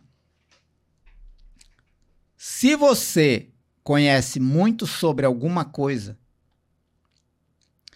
não significa nunca que você sabe tudo, nem sobre aquilo e nem sobre outras coisas que levam ao mesmo resultado e estão fora daquilo. Se você, visi se você vicia em usar GPS, o que que acontece? Você fica dependente, você não consegue andar a pé. Exato. É o meu caso. Por isso que eu tô parando de usar aqui. E meu pai até falou ontem, cara, você tá sabendo da cidade? Eu Falei, porque eu abri mão do É. GPS. Tava condicionado. Exato. Mas você quer ver o, o oposto? Hum, E se você conhece muita cidade e não usa GPS, o que, que pode acontecer? Você, Você sempre pode- fazer o mesmo caminho. é. Nossa, verdade. Por isso que o caminho perspectiva. é o caminho do meio. Você entendeu? Os opostos sempre vão tirar você do repertório abrangente que, consequentemente, é mais criativo. Então, quando porque você gosta de algo, você anula o outro algo, você está negando parte criativa que você poderia ter no seu repertório. Não significa concordar, aceitar e defender, significa apenas ter a humildade, a capacidade e a coragem de conhecer. Agora, se você não é seguro de si mesmo, você tem medo de conhecer o diferente. Porque Nossa, você não se sim. sustenta, Sim. saca? Você não se sustenta, então você condena. Então você critica, então você elimina. Mas a melhor ideia vem de onde você menos imagina e talvez vai vir do lugar que você não tem coragem de visitar. Bloqueio criativo nasce de limitação de repertório. Agora, uma última sacada. Muitas vezes, pessoas que escrevem inclusive eu que aplico essa questão do repertório, eu aplico de forma muito prática. Tipo assim, eu pergunto para minha esposa qual livro ela acha que eu tenho que ler. Geralmente é um livro que eu nunca escolheria para ler. Mas isso ajuda no meu repertório. Se eu for escolher filmes e séries, elas vão ser escolhidas baseadas no que eu gosto, no meu interesse pessoal. Mas se ela escolher para eu assistir, eu vou entrar num universo que talvez eu não pisaria. Isso é o exercício do repertório ampliado. É você se submeter. Significa que depois que eu assisti, eu vou dizer gostei, adorei, amei? Não, mas aprendi. Mas conheci. Conheci. E aí, uma última coisa: às vezes as pessoas se bloqueiam e acham que tem que parar. Essa é uma sacada chave. Quando você sentir o bloqueio, não aceite a paralisia. Perfeito. Para quem escreve especificamente, vou dizer como. Quando eu me sinto bloqueado, sabe o que eu, o que eu faço? Eu começo a escrever sobre o meu bloqueio. Olha. Sobre o que eu estou sentindo por ter o bloqueio. Sobre o que gerou o bloqueio, o que eu acho que é um problema que pode estar gerando bloqueio. Então, por exemplo, eu chego lá e falo assim: pô, tem que escrever um copy, tem que escrever uma headline, tem que ter uma ideia, tem que desenvolver um, um e-mail, um anúncio. E todas as vezes que eu tento, bloqueio. Aí eu começo. Hoje tá foda. Não consigo ter uma ideia. Preciso escrever um anúncio e não sai. Já tentei três vezes. Pode ser que aquele problema lá no apartamento tá, não sei o quê. Pô, briguei com a minha esposa e isso tá me incomodando. Quando você não aceita a paralisia e começa a escrever a experiência que você tá vivendo no bloqueio, quando dá 5, 10 minutos você já tá fluindo. Por que as pessoas não valorizam isso, né? Essa, essa capacidade de escrever. Porque é como se você tivesse um diário mesmo. E parece que diário, ter diário é uma Tá. coisa muito boba. É, eu vou te dizer por quê. É porque as pessoas querem escrever o melhor definitivamente na primeira frase. Verdade. Falta de paciência. Exato. Falta de evolução também. Por exemplo, eu já escrevi copy que a ideia, a ideia central do copy mudou 10 vezes. O Daniel sempre falava isso pra mim. Porque é no processo da escrita que a coisa definitiva nasce. Ela não nasce definitiva na sua cabeça. Na sua cabeça nasce a ideia vaga que vai ser melhorada no processo. É por isso também que a maior armadilha de quem escreve é querer escrever certo desde o começo. E eu tô falando certo com concordância, com português certo. Você vomita tudo que tá na sua cabeça no papel no primeiro momento para não perder a ideia. Depois você refina. Depois você vai ter tempo. Se você ficar pensando nas regras, nas técnicas, é aí que trava. Por exemplo, eu vi muitas pessoas nunca mais conseguirem ter ideia depois que começaram a querer ter uma big idea. Total. E esqueceram que poderia simplesmente ter uma ideia. Uma simples, boa e velha ideia, que sendo bem desenvolvida, pode se tornar grande. Mas aí a pessoa fica na frente do papel em branco e eu preciso ter uma big idea. e não sai porra nenhuma. Ou sai umas coisas tão ruim que dá vergonha até de chamar de ideia. Imagina de big idea. A big idea acontece no processo, ela não nasce big. Ela nasce ideia. Lembrando que é legal dizer que eu falo as pessoas, mas eu me incluo muito nisso. Eu preciso muito evoluir. tipo, eu preciso muito evoluir. Peraí, você não é uma exceção. eu Nossa, também me incluo gente. nisso. É, essa também é uma coisa que é legal falar. É, tudo que você sabe é sempre somente uma gota. O que você ignora é sempre um oceano. Essa frase é de. Ai, caramba, como que é o nome do cara lá que inventou? É um matemático, pô. É um Não matemático. é um Gary alguma coisa? né? Não, pô, é antigo, mano, famoso. Pitágoras. Não, mano. Antigo, famoso. Tem que dar um- uma tentativa. Enfim, se você souber, você deixa aí no comentário. É... Eu esqueci mesmo o nome. Mas quando eu ouvi essa frase, foi numa série Dark. Chamada, não sei se vocês já assistiram, uma série chamada Marcelo já, Dark. Eu já vi uns dois episódios. É maravilhosa. É, nessa série Dark, em um determinado momento aparece lá a frase, né? O que você sabe é uma gota. O que você ignora é um oceano. Por que, que eu tô falando isso em cima do que você falou e eu me incluo? Porque não importa a minha trajetória e o que eu sei até agora. Eu sou tão bom quanto o meu próximo copy. Se o meu próximo copy eu baixar a guarda, vai ser uma merda. E eu vou ser uma merda igual esse resultado de merda. Naquele momento. A gente que gosta muito de Fórmula 1 tem aquela frase famosa, né? Eu sou tão bom quanto a minha última corrida. É isso. É exatamente isso. Só que o que, que acontece também? Se você fracassa num projeto, não significa que ele determina o resultado do próximo. Do mesmo jeito, se você tem máximo sucesso em um projeto, não determina o resultado do próximo. Uhum. E tanto em um quanto em outro, você pode cair numa armadilha. Ou a armadilha do excesso de confiança e baixar a guarda no próximo, ou a armadilha de se sentir para baixo e não acreditar mais em si mesmo. Você pode ter fracassado e vencer no próximo. Você pode vencer nesse e fracassar no próximo. A questão é você não se abater nem se vangloriar. Mais uma vez, Caminho do meio. Caminho do meio. porque os extremos são perigosos. Verdade.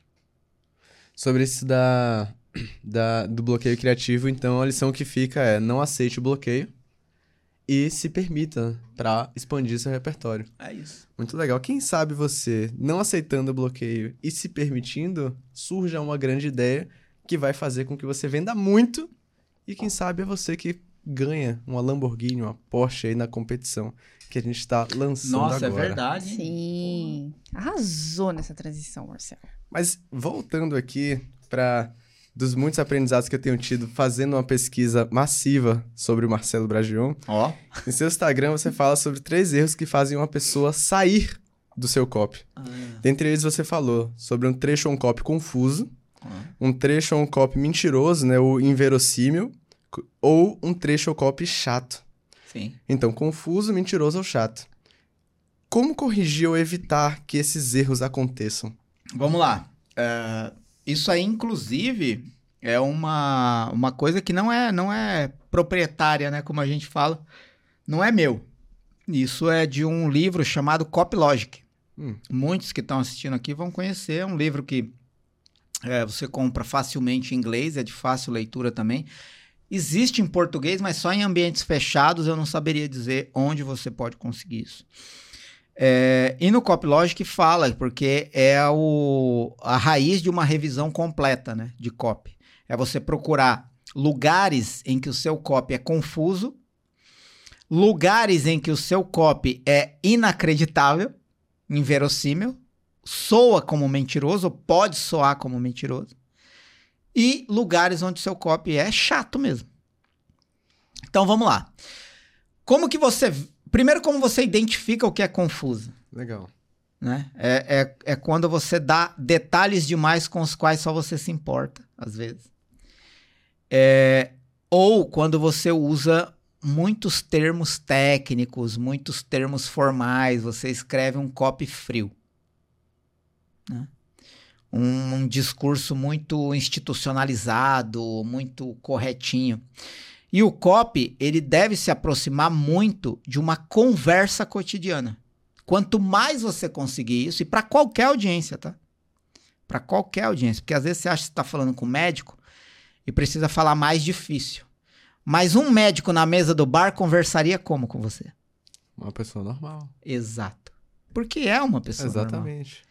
Então, é, às vezes, querendo falar bonito de forma espetacular, a gente esquece de falar o que tem que ser dito de forma simples para que a pessoa entenda imediatamente. Você tira o foco da pessoa. Porque copy é emoção. E emoção não está em produto, está em Pessoas. pessoas. Se você fala alguma coisa que a pessoa tem que parar para pensar o que você quis dizer, ela acessa o quê?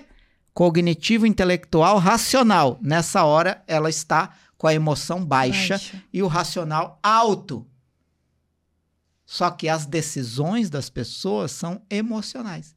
Se você diminui o contexto emocional e aumenta o racional, seu copy converte menos. Porque ele fica mais confuso para entender. Quantas vezes você pega um livro, abre, termina de ler a página e não sabe como ela começou? Porque a leitura é complicada. Aí fica confuso de entender. E às vezes isso tem a ver com a capacidade que a audiência tem de compreender o que você está dizendo. Mais uma vez, a importância de entender com quem você está falando. Então, assim você vai lendo e percebendo que se a leitura não flui, você tem que prestar atenção onde a leitura fica arrastada, sabe? Ali está confuso. Não dá para entender logo de cara. Você precisa parar e refletir no que está dizendo. Ou perguntar para quem escreveu: o que, que você quis dizer aqui? Não é melhor simplificar? Como a gente pode simplificar? Então, você identifica o que é confuso e corrige isso dizendo algo simples para transmitir a mesma mensagem. É... Outra coisa é números. Números levam a cálculos. Então, a forma como você apresenta números no copy pode fazer a pessoa querer fazer conta. E quando a pessoa está fazendo conta, ela está Racional. racional, calculando. Então você deve facilitar a compreensão dos números em gráficos, demonstrativos. Então o copy fica confuso quando a linguagem é muito formal ou existem muitos termos ali que faz a pessoa ter que parar para pensar no que foi dito ou calcular o que está sendo apresentado. E aí você elimina isso simplificando ou cortando. Por que cortando? Às vezes você tira uma parte confusa e você não sente falta. E você tem que ter coragem de fazer isso. Só que às vezes quem escreveu tá tão apegado ao que escreveu que não tem coragem de cortar. Sim. Só que é importante você fazer o exercício. Tira o parágrafo confuso e lê de novo. Realmente fez falta ou fez falta só para você? É quando você tá falando alguma coisa para se mostrar. Você quer mostrar o quanto você é inteligente no copy que você está escrevendo. E a pessoa que está lendo está cagando para você. E é justamente ali que você vai perder a pessoa. Porque você está escrevendo no copy uma coisa com a qual só você se importa. A única pessoa que você tá se importando nesse momento é você. Exato. E você é a pessoa que menos importa no copy. Exato. Perfeito. Você não escreve para você. E nem para a banca de copywriters de Harvard. Você escreve para a pessoa que vai receber o copy. Dois, copy inverossímil é nível de promessa. É onde você faz uma afirmação e a pessoa, hum, será? Sei não, hein? É, hum, picareta. Duvido. Então, se você escreve alguma coisa que alguma pessoa pode ter esse tipo de reação, isso é fácil de identificar. Afirmações exageradas, analogias absurdas. Tipo assim, você vende um curso de 2 mil e compara ele a um MBA de 100 mil. Pô, é uma analogia absurda. É mentira? Não, seu curso de 2 mil pode ser melhor que um MBA. Mas a pessoa é obrigada a acreditar logo de cara nisso? A probabilidade dela duvidar é 90 para 1. Quem é você para dizer que o seu curso online, com meia dúzia de módulos de 2 mil reais, vale mais que um MBA da FGV que custa 100 mil? Com professor da gringa. Então, isso é uma analogia absurda. Então, a pessoa tende a não acreditar. Ou quando você faz uma promessa exagerada, uma afirmação exagerada. Tipo, você vai lucrar 5.200% em dois dias. Pô, uma afirmação exagerada. É tão Com- exagerado que o Facebook vai lá e bloqueia. Exato, convenhamos. Porra, velho. Você não tomou bloqueio, não? Agora, significa que é mentira? Não necessariamente. Exato. Então, como você soluciona um copo inverossímil? Prova. Pronto. Ou corta se você não tem prova. Ou torna mais simples. É, a simplicidade aí pode funcionar menos, porque vai diminuir o peso da sua promessa. A questão é, se a promessa é verdadeira, mesmo que ela seja absurda e à primeira vista inacreditável, se você tem como provar, prove, demonstre, comprove. Se você não tem como provar, é melhor cortar. É melhor não usar. Tá? E aí, por último, chato. Chato é chato mesmo. Você sabe quando uma coisa é chata. Cansativa. Você quer ver? Dá um exemplo isso. Vamos lá. Marcelo, conta a sua história. Então, quando eu era pequeno, eu morava num bairro muito pobre, sabe? Meus pais quase não tinha condição, assim, sabe? A gente já chegou até, assim, não, não digo passar fome, assim, mas a gente tinha uma vida bem difícil. E aí, é, o que aconteceu é que meu pai fez o maior esforço para me colocar na escola e a minha mãe, que era dona de casa, já ficou chata. é artificial. É a história que todo mundo conta quando era criança, era pobre. É chato, você já ouviu essa história várias vezes. A forma como conta muda tudo. Definitivamente. Faz um upgrade dessa, desse Eu exemplo. nasci numa periferia muito hostil.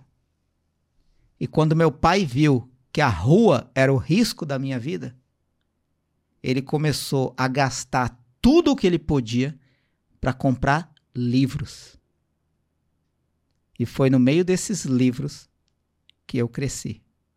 E talvez dali nasceu o meu desejo pelas palavras, pelo conhecimento, pelas pessoas.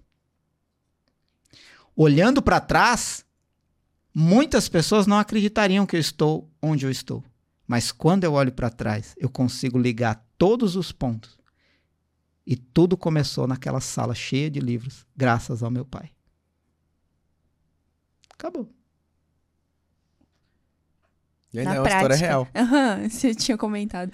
Na É. prática, uma história chata e uma história, um upgrade da história chata. E tudo é assim. Sim. Por exemplo, se você vai descrever a carreira de um médico, você pode simplesmente apresentar um currículo ou a narrativa da trajetória que ele percorreu para chegar onde ele está. Uma coisa é currículo, frio, duro, chato.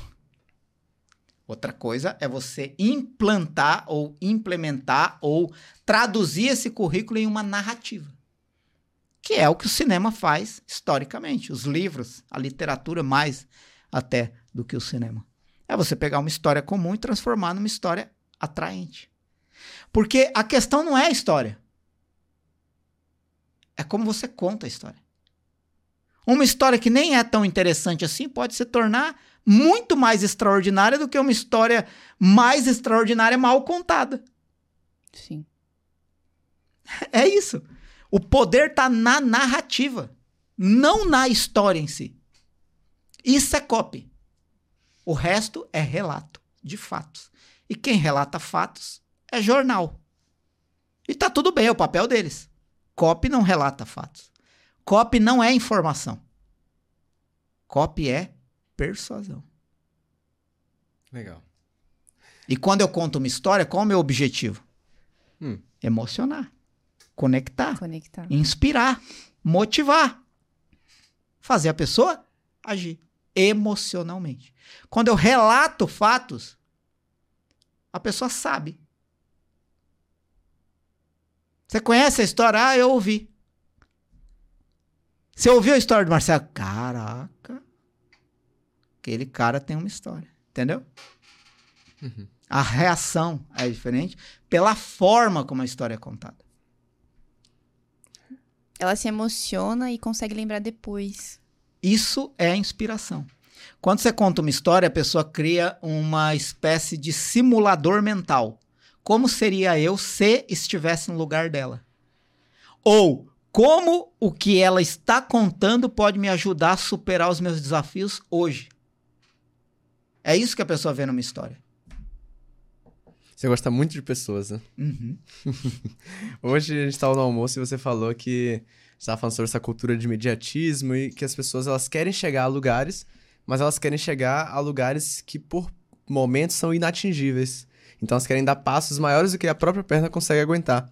Então quem te vê hoje deve pensar, mas cara, o cara é um gênio. Olha tudo isso que ele tá falando e tudo mais, mas não entende o processo que você passou e viveu até chegar aqui. Então onde é que você mais errou na sua trajetória com copy?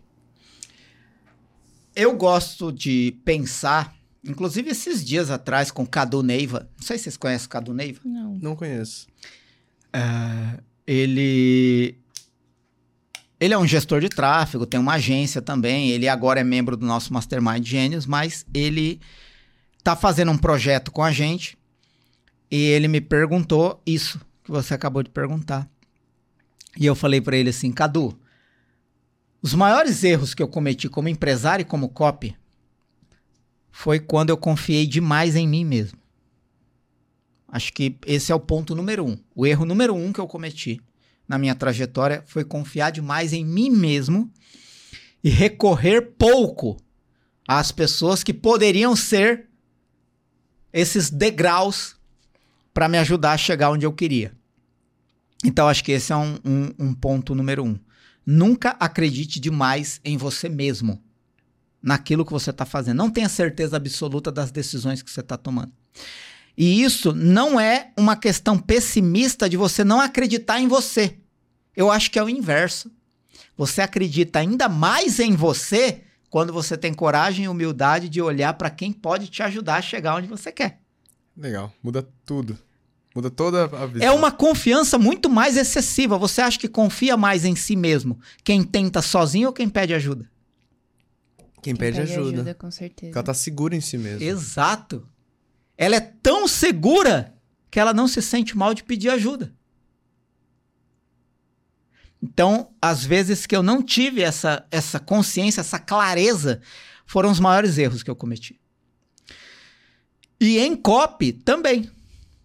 Quando eu vinha, por exemplo, numa curva crescente de resultado extraordinário, um atrás do outro, e eu fui para um próximo projeto e baixei a guarda. Quase como quem diz assim: ah, o que eu escrever aqui vai dar bom porque tem cinco projetos que eu não erro, acerto na veia e vendo pra caramba, blá, blá, blá, blá, blá. Escrevia lá um copy lá, tal, não sei o quê. Ia pro mercado, merda. Aí eu olhava para trás, cadê a pesquisa bem feita? Cadê a estrutura, oportunidade, prova, história, inversão de objeção e oferta?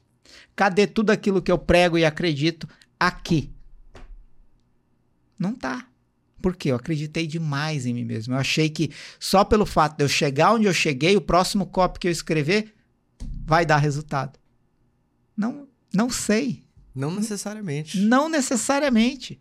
A probabilidade é maior, muito maior do que quando eu comecei, mas não é determinante. Eu tenho que aplicar tudo que eu sei para realmente fazer o resultado que eu pretendo. Então, acho que excesso de confiança é o número um. um. E outra coisa é mirar no alvo errado.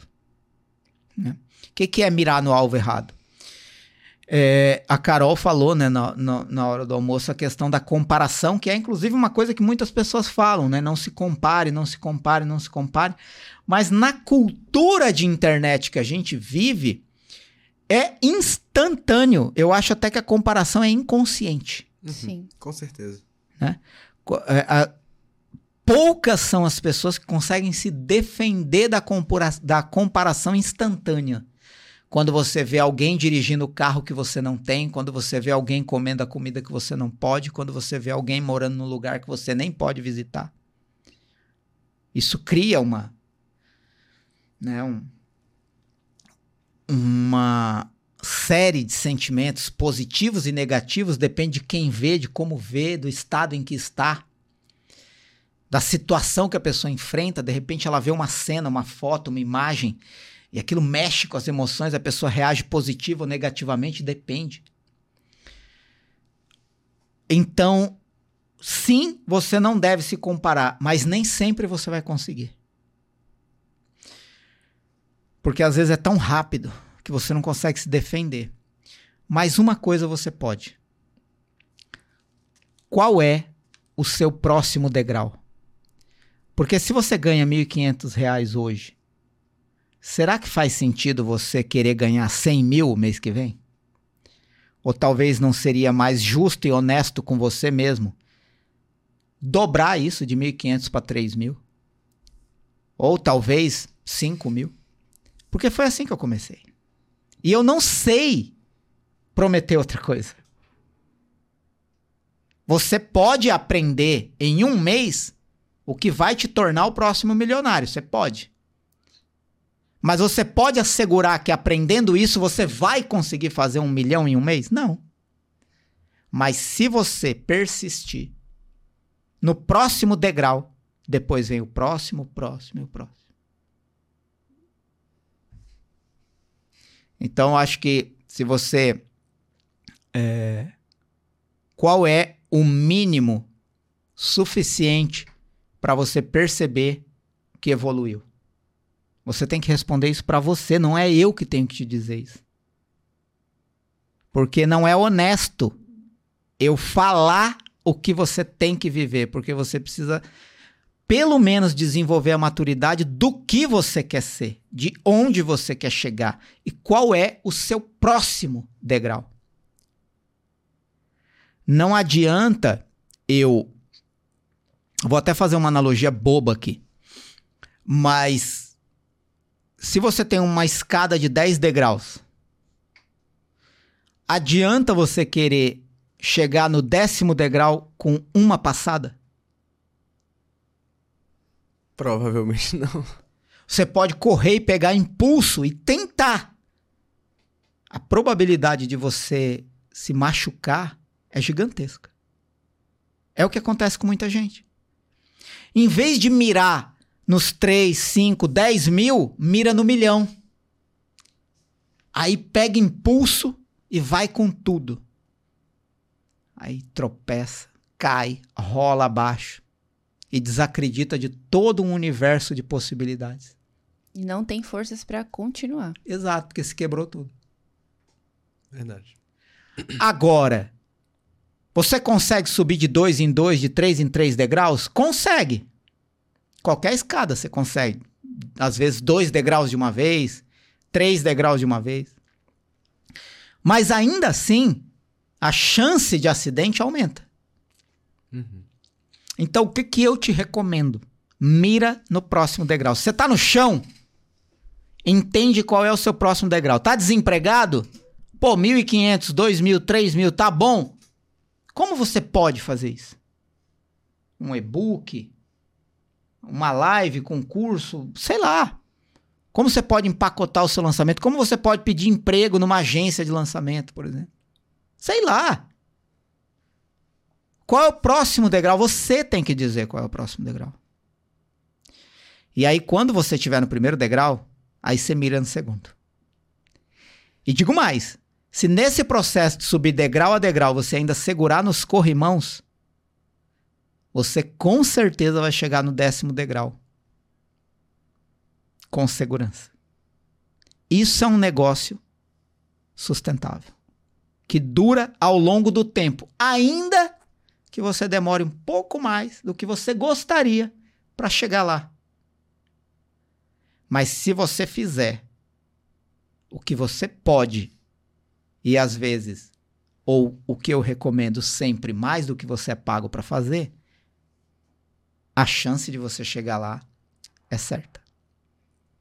É o que eu tenho para dizer. Eu não tenho outra coisa para dizer porque eu não trilhei outro caminho, então eu não sei dizer outra coisa. Perfeito. Top. Perfeito. Foram vários ensinamentos aqui. Muito bom. Eu tô assim. feliz. O legal que você falou sobre não querer, tipo, alcançar degraus assim tão mais além do que você pode. É, eu, eu É acho que mais distantes do que a sua perna isso. alcança hoje. Exato. Uma coisa que a gente pode usar isso como exemplo são as premiações. Então, por exemplo, você bate 10 mil na plataforma, aí você recebe uma pulseirinha. E, tipo, essa pulseirinha já, se já te incentiva a ir pro próximo prêmio, que no caso seriam os 100 mil. Uhum. Do 100 mil você vai para um milhão, mas não quer dizer que você vai conseguir isso tão rápido. Existe um processo para você percorrer. Uhum. Então, é legal é, enxergar tudo como sendo um processo de aprendizado para você alcançar os seus prêmios, mas ter sempre é, essa meta real e, e não essa coisa inalcançável, inatingível e também não se comparar com as pessoas que são exceções que, que conseguem isso muito facilmente. É tudo progressivo, né? É, exatamente. É uma maravilhosa analogia. É exatamente isso. As premiações são uma escada que a sua perna pode alcançar agora. Uhum. Você já conseguiu a plaquinha de 10 mil? Então consiga. Depois você olha na de 100.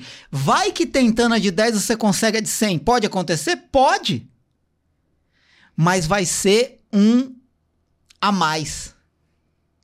O pior é você mirar na de 100 e conseguir 10. Aí é frustrante. Aí é frustrante. Aí você não consegue nem aproveitar Você o entendeu? 10. É isso. Maravilhosa analogia. Perfeito. É Bom isso aí. mesmo.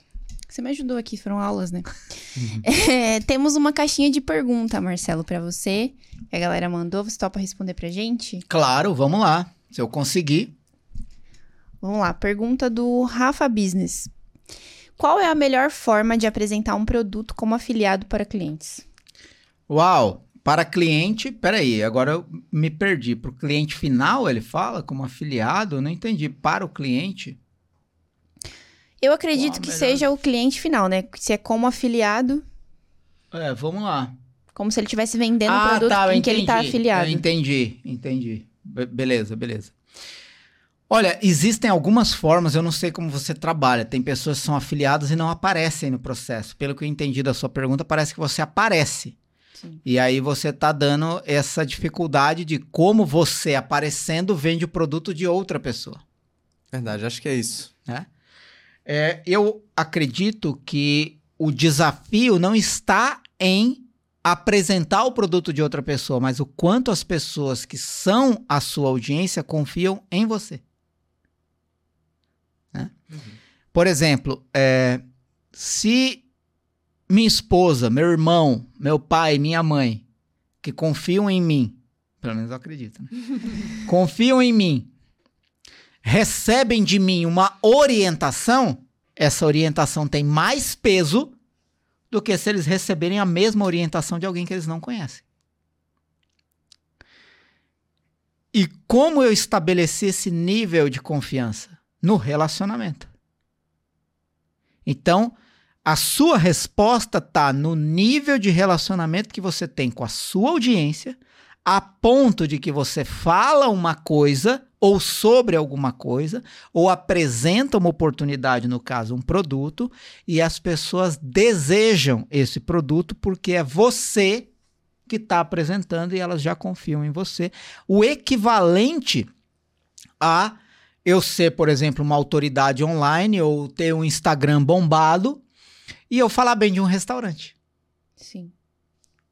Percebe? Uhum. Então, se a minha audiência se relaciona bem comigo e acredita no que eu falo, é, você tem mais êxito. Então, acho que esse é o ponto. O ponto não é como você apresenta o produto, mas como você se apresenta para sua audiência para que ela acredite no que você fala. Show. Perfeito. Pergunta do arroba João underline Silva 909. Cara, É porque o cara manda a pergunta. uou! Ele quer, imagina, chega o João Silva na frente. O João underline Silva 909, E né, eles João? ficam super gratos depois É, que vem é. que, a, que a pergunta tá sendo respondida. Tamo junto, João. É nóis. Como montar uma boa headline, Marcelo? Tenho dificuldade. Cara, vamos lá. É, uma boa headline, eu, eu vejo assim. é, é, essa pergunta ela é, ela é boa, mas ela tem muitas coisas, ela esconde muitas coisas. E eu vou tentar ser rápido aqui na minha resposta, mas não raso. né? Acho que a primeira coisa é assim: muitas pessoas confundem headline com promessa, tanto que a maior parte das headlines que você encontra são headlines de promessa. É verdade. Talvez porque as pessoas não saibam criar headlines diferentes de uma headline de promessa. Ou acreditam excessivamente que a promessa funciona mais do que qualquer outra coisa na headline, e não é verdade. As headlines que mais funcionam são as headlines que mexem mais com o emocional da curiosidade. E elas são muito semelhantes a manchetes de jornal. Por exemplo, você comete esses erros em inglês? Isso não é uma promessa. É uma pergunta curiosa. Todos riram de mim, mas quando eu comecei a tocar. Todos riram de mim quando me sentei ao piano, mas quando eu comecei a tocar. Nossa, vendeu o curso de piano aí. Só na headline. Percebe? Quer ver outra famosa? É assim, eu tô falando todas as headlines famosas são as mais famosas do mundo, né? É... É... Como os franceses vivem mais, mesmo comendo como reis e fumando como chaminés. Uau. É uma promessa? Não. Nenhum, nenhuma teve promessa. Mas teve Mas- uma ana- analogia incrível. hein? Exato. E é uma verdade, era comprovado por Harvard na época.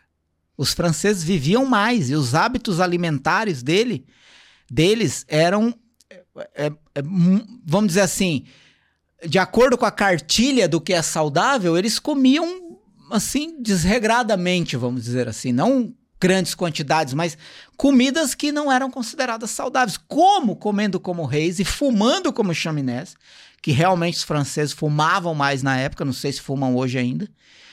E a expectativa de idade na França era maior. Como será que isso é possível? curioso. Será que é genética, quantidade Tá da curioso, comida? essa é a palavra. É possível que eu pesquise isso mais tarde. Entendeu? Eu juro. É, outra coisa é você dizer.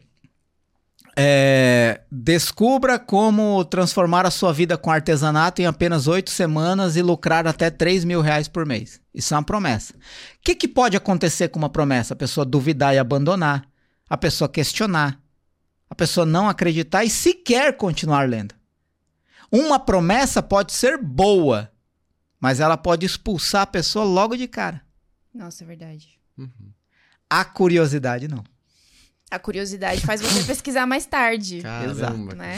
Legal. Percebe? Legal. Então, a curiosidade, ela retém e faz a pessoa querer saber o que tem por trás. Então, acho que a primeira coisa é você pensar além de uma promessa. É como dizer alguma coisa que a pessoa vai querer saber mais. Segunda coisa, as headlines que têm mais resultado, elas são compostas ou contêm quatro elementos. Talvez não todos, mas o máximo possível desses quatro elementos. Ela é única. E eu já falei muito sobre o conceito de único, né? Você olha para sua headline e se pergunta: tem mais gente dizendo coisas semelhantes, parecidas ou iguais a essa? Pega a sua headline e joga na busca da internet. E vê o que ela te mostra. Se mostra que já tem gente dizendo isso, não é uma boa headline, porque ela não é única. Dois, ela é específica, ou seja, ela traz uma especificidade sobre algo que aumenta o nível de desejo de conhecimento. Por exemplo, todos riram de mim quando me sentei ao piano, mas quando eu comecei a tocar é específico. Ele vai falar de piano, de música, ele não vai falar de outra coisa. Vai falar de carne. A mesma coisa, como franceses vivem mais, mesmo comendo como reis e fumando como chaminés. Ele vai falar de saúde, alguma coisa ligada à saúde. Não tem como fugir disso. Porque ele está revelando um mistério sobre como eles vivem mais. Viver mais é diretamente ligado a bem-estar, longevidade, saúde. É específico. E por aí vai. Então, há uma coisa é, que traz especificidade. A pessoa tem clareza sobre algo objetivo que vai ser tratado na continuação do desenvolvimento daquilo que fez ela parar e prestar atenção. Três, ela tem um senso de urgência.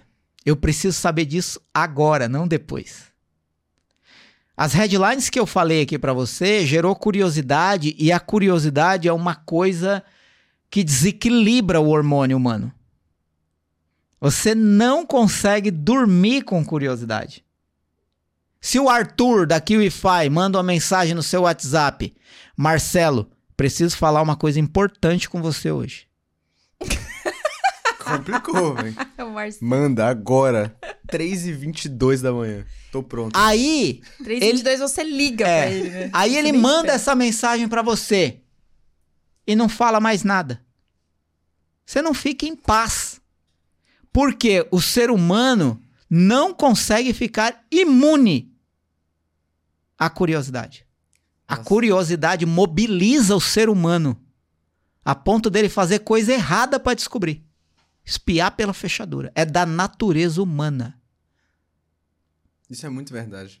Porque quando você falou a headline do piano, eu, eu não tenho interesse, apesar de gostar de música, eu não tenho interesse em piano. Então eu falei, caramba, essa headline aí pega, dá pra vender muito com isso aí. Mas quando você falou da longevidade, que é uma coisa que eu me importo muito, bem-estar e saúde, eu realmente vou pesquisar. Porque é uma coisa que mexe comigo, então eu tô Exato. curioso. Então é, é a prova, isso é muito verdade. Cara. Exato. Nossa senhora. E, e, e assim, ó, por exemplo, se eu te faço uma promessa agora, e te faço outra promessa à tarde, e te faço outra promessa à noite, à noite eu tô te enjoando. Porque nem cumpri a primeira, já tô fazendo a terceira. Agora, se eu falar uma coisa curiosa pra você de manhã, outra coisa curiosa à tarde, outra coisa curiosa à noite, você pode ficar com raiva de mim, mas você vai cair nas três e vai querer saber Sim. de tudo Sim. porque é da natureza humana. A adesão à curiosidade mobiliza o ser humano. A arte do copy não está em escrever bem, mas escrever uma frase da forma certa para que a pessoa queira ler a próxima. A headline, ela tem o papel de vender o copy. Então, quando a pessoa lê uma headline, ela compra o restante do copy. Ela quer dar o próximo passo. Sabe como que ela paga? Hum, Mais tempo. verdade. Ela deixa de fazer alguma coisa, porque ninguém tá aqui sentado paralisado falando assim: "Ai, alguém me manda um copy pra ler, velho?" Pô, por que que não chega um e-mail aqui com um VSL? Pô, por que que eu não encontro aqui no no Facebook ou no Instagram um anúncio de um lançamento pra eu participar? Ninguém tá fazendo isso. Concorda? Com certeza. Então, quando você encontrar a pessoa com seu copo, ela vai estar fazendo outra coisa. Você só vai se tornar prioridade se você gerar curiosidade. E aí ela vai falar assim: pô, eu vou pagar três minutos para continuar lendo, para continuar assistindo, para continuar vendo. Se o seu copy continua bom, ela continua te dando tempo em troca de mais copy. É tipo aquele filme do, do tempo, né? A pessoa vai dar o tempo em É, troca como é que chama? conteúdo. É O Preço da Manhã. Maravilhoso esse filme. Se você não assistiu, tá perdendo. O Preço da Manhã, um dos melhores filmes que eu já assisti. E aí, pra terminar, qual que é o quarto elemento? Eu falei do único, específico, urgente. Útil. A pessoa tem que perceber que há uma utilidade. E a utilidade está diretamente ligado à necessidade e intenção da pessoa. Por exemplo, por que, que a headline do francês se conectou mais com você? Porque você tem uma ligação maior com saúde. Então, a headline certo, na audiência certa, bum. E é nela que está 80% do resultado. Porque se você não acerta a headline, a pessoa, não importa quão bom é o restante do seu copo, ela não vai ler, ela não vai ver, ela não vai assistir. Porque a headline não foi suficiente para reter. Faz sentido ou não? Com certeza, né? Pronto. Total sentido. É isso. É isso, João. João, pelo amor de tendo Deus. Uma, uma mentoria aqui, ó, no nosso QCast. É, pergunta do Nito Underline Gonçalves 22. Em um lançamento, qual a primeira copy que deve ser escrita? Boa pergunta, maravilhosa pergunta, aliás. É, eu vejo que assim, eu não diria, eu, eu até penso que ele está perguntando em questão de se é o copy do anúncio, se é o copy da página de captura, se é a sequência de e-mails de boas-vindas, se é os scripts dos vídeos de lançamento, enfim. É, entendendo que seja isso, o que eu tenho para te dizer é o seguinte: a primeira coisa que você deve escrever não é um copy, mas é a estrutura dos elementos que vão compor o seu copy. O que eu faço? Eu esboço como eu acredito que deve ser o meu copy. O que eu vou usar como oportunidade, o que eu vou usar como prova, o que eu vou usar como história, o que eu vou, quais argumentos eu vou usar para tratar as objeções possíveis que vão aparecer e como eu vou estruturar a minha oferta. Quando eu tenho clareza disso, quando eu consigo vislumbrar Qual é o esqueleto do meu copy? Porque eu já pesquisei, já fiz um monte de anotação, já estudei, já, sabe, já rascunhei muita coisa. Eu coloquei de pé uma maquete, vamos dizer assim, a maquete mental do meu copy. Eu, eu, por exemplo, quando eu, for, quando eu for começar o meu copy, eu vou começar por aqui, depois eu vou mostrar essa prova, depois eu vou contar essa história, vou tratar a objeção desse jeito, vou fazer uma oferta tal. Quando eu tenho clareza disso, fica muito mais fácil eu destacar algo que eu já tenho e usar no meu anúncio. Eu destacar algo que se que, que fica evidente ali que é bom e usar na minha página de captura. Então, é, eu gosto de esboçar essa estrutura, e a estrutura, no meu caso, é sempre baseada nesses cinco elementos. Mas o copy que eu me concentro, número um, é o do vídeo 1, do CPL 1, caso seja um lançamento com vídeos gravados ou com aulas ao vivo. Por quê? O 1 é o primeiro impacto que a pessoa vai ter. Se eu escrever esse copy do vídeo 1 bem escrito, e volto a dizer, estou considerando o lançamento com vídeos gravados ou ao vivo, pode ser um lançamento perpétuo. Eu concentraria a atenção no começo de tudo. No começo do copy. Não sei se está ficando claro, mas aí a partir do momento que eu escrevo isso, Aí eu começo a destacar coisas que eu já desenvolvi a partir de uma ideia e vou usar de anúncio, vou usar de página de captura e tal. Porque existe um grande risco de você receber uma demanda de copy e começar a fazer o criativo para gerar tráfego. E aí você cria uma página de captura onde a pessoa vai cair. Quando você começa a escrever o script do vídeo, do VSL ou da página de vendas, podem surgir outras coisas que vão desconectar do que trouxe a pessoa para aquele lançamento. Aí a pessoa bate no copy e não parece a mesma coisa do anúncio. Porque você criou primeiro o anúncio e depois foi criar o copy. Então eu primeiro crio o copy para depois criar as outras partes menores. É o que eu acho que funciona melhor.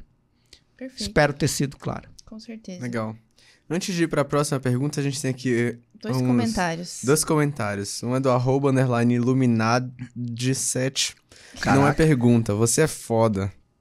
E a outra é do arroba, arroba underline JHZS. Não paro de ver anúncio do homem. é nóis, mano. Agora, Marcelo, a gente separou uma sequência de perguntas Rápidas.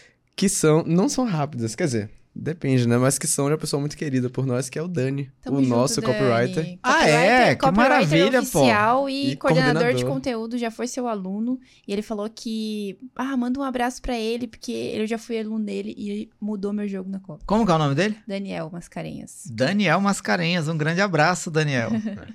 Tamo Então- junto. Seguindo as perguntas aqui do Dan, primeiro, ele quer saber o que é que você pensa do futuro do marketing digital. Porra, que pergunta, hein? É a pergunta do Dan, né? É, vamos lá. É, o que eu penso do futuro do marketing digital?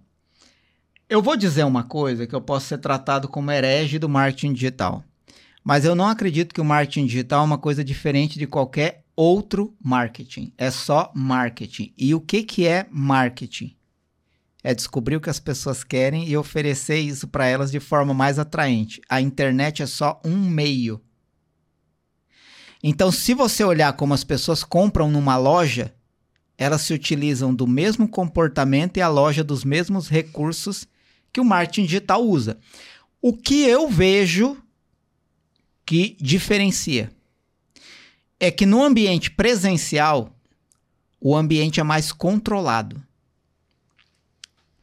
E no marketing digital, as pessoas desaparecem num piscar de olhos porque ela pode apertar o xizinho a qualquer momento. Então você retém muito menos pessoas que chegam. Então eu acho que o futuro do marketing digital é a capacidade que você vai ter de atrair e reter pessoas.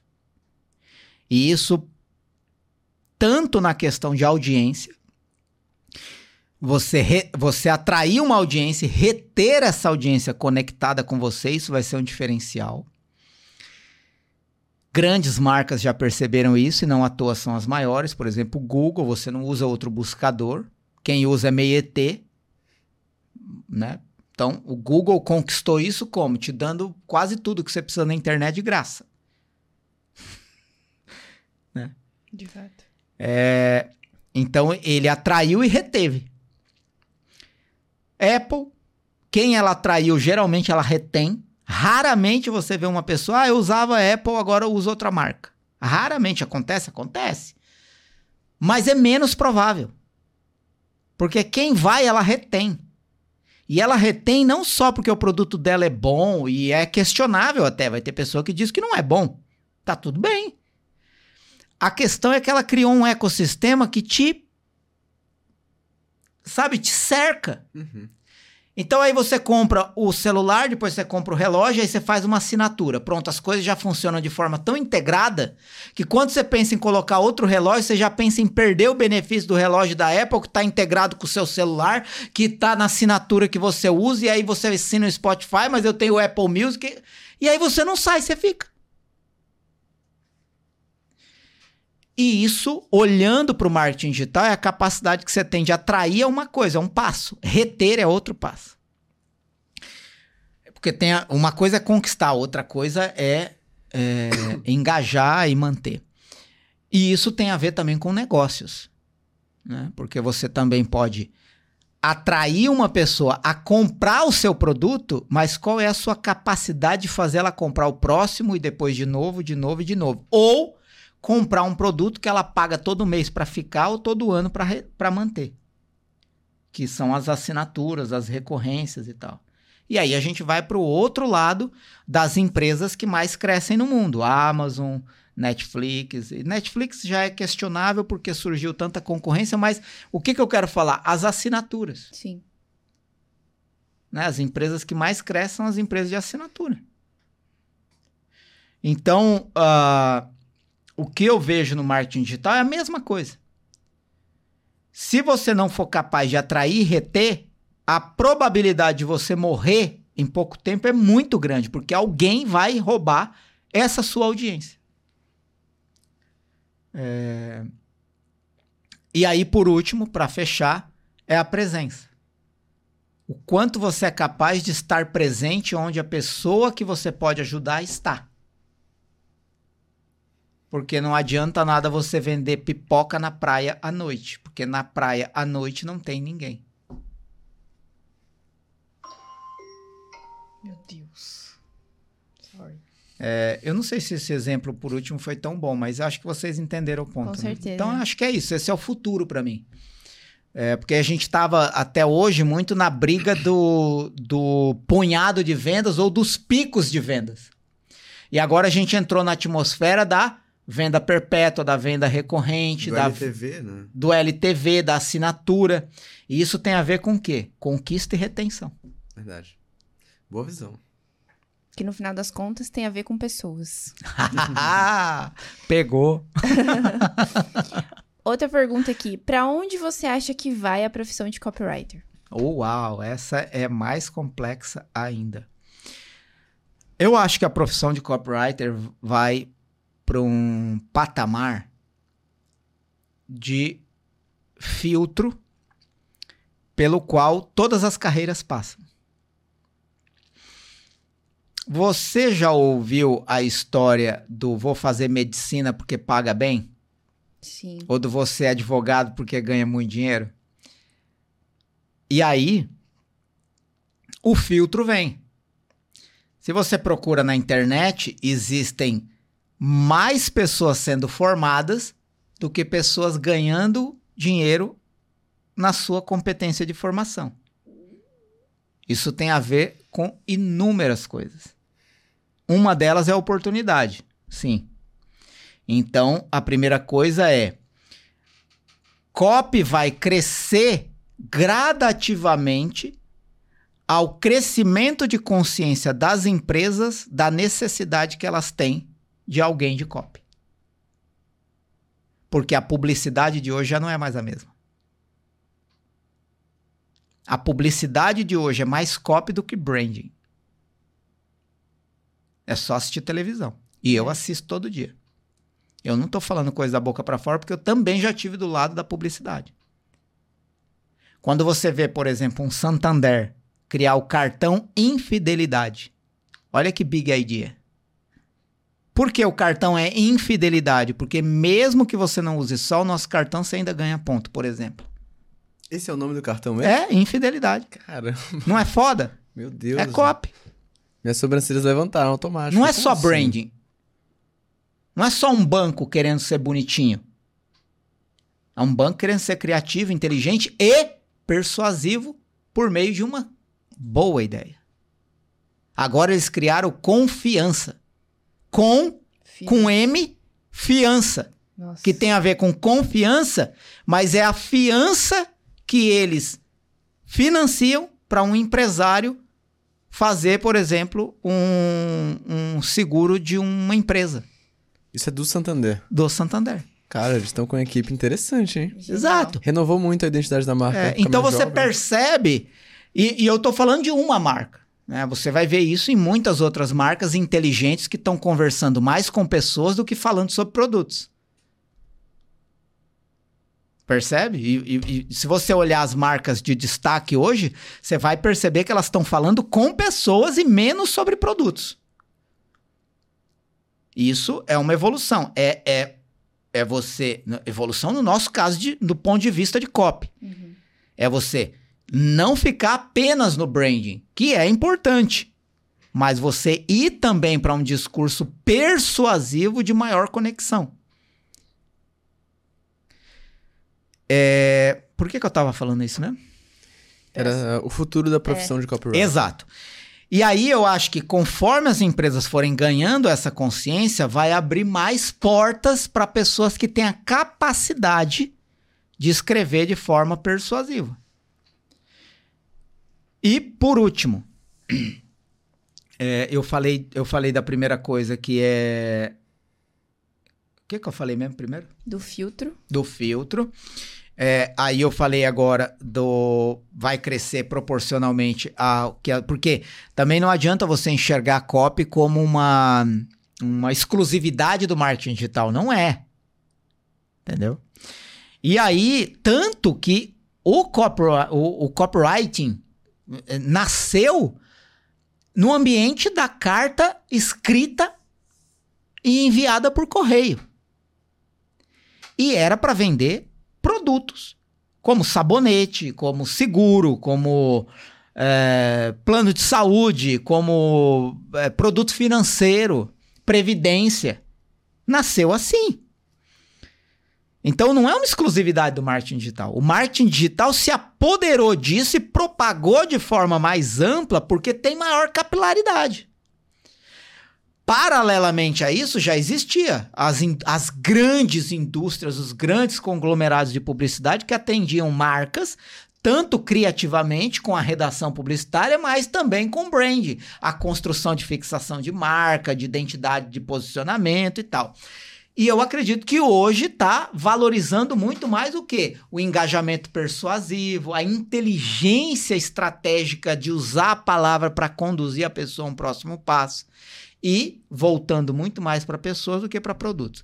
E por último, eu acredito que vai ser um jogo de, de, de seleção das pessoas que entendem que o curso de copy ou o aprendizado de copy ou a técnica de copy é um passo dentro do processo de evolução para capacidade de conhecer o ser humano e começar todo o projeto de cópia a partir da pessoa.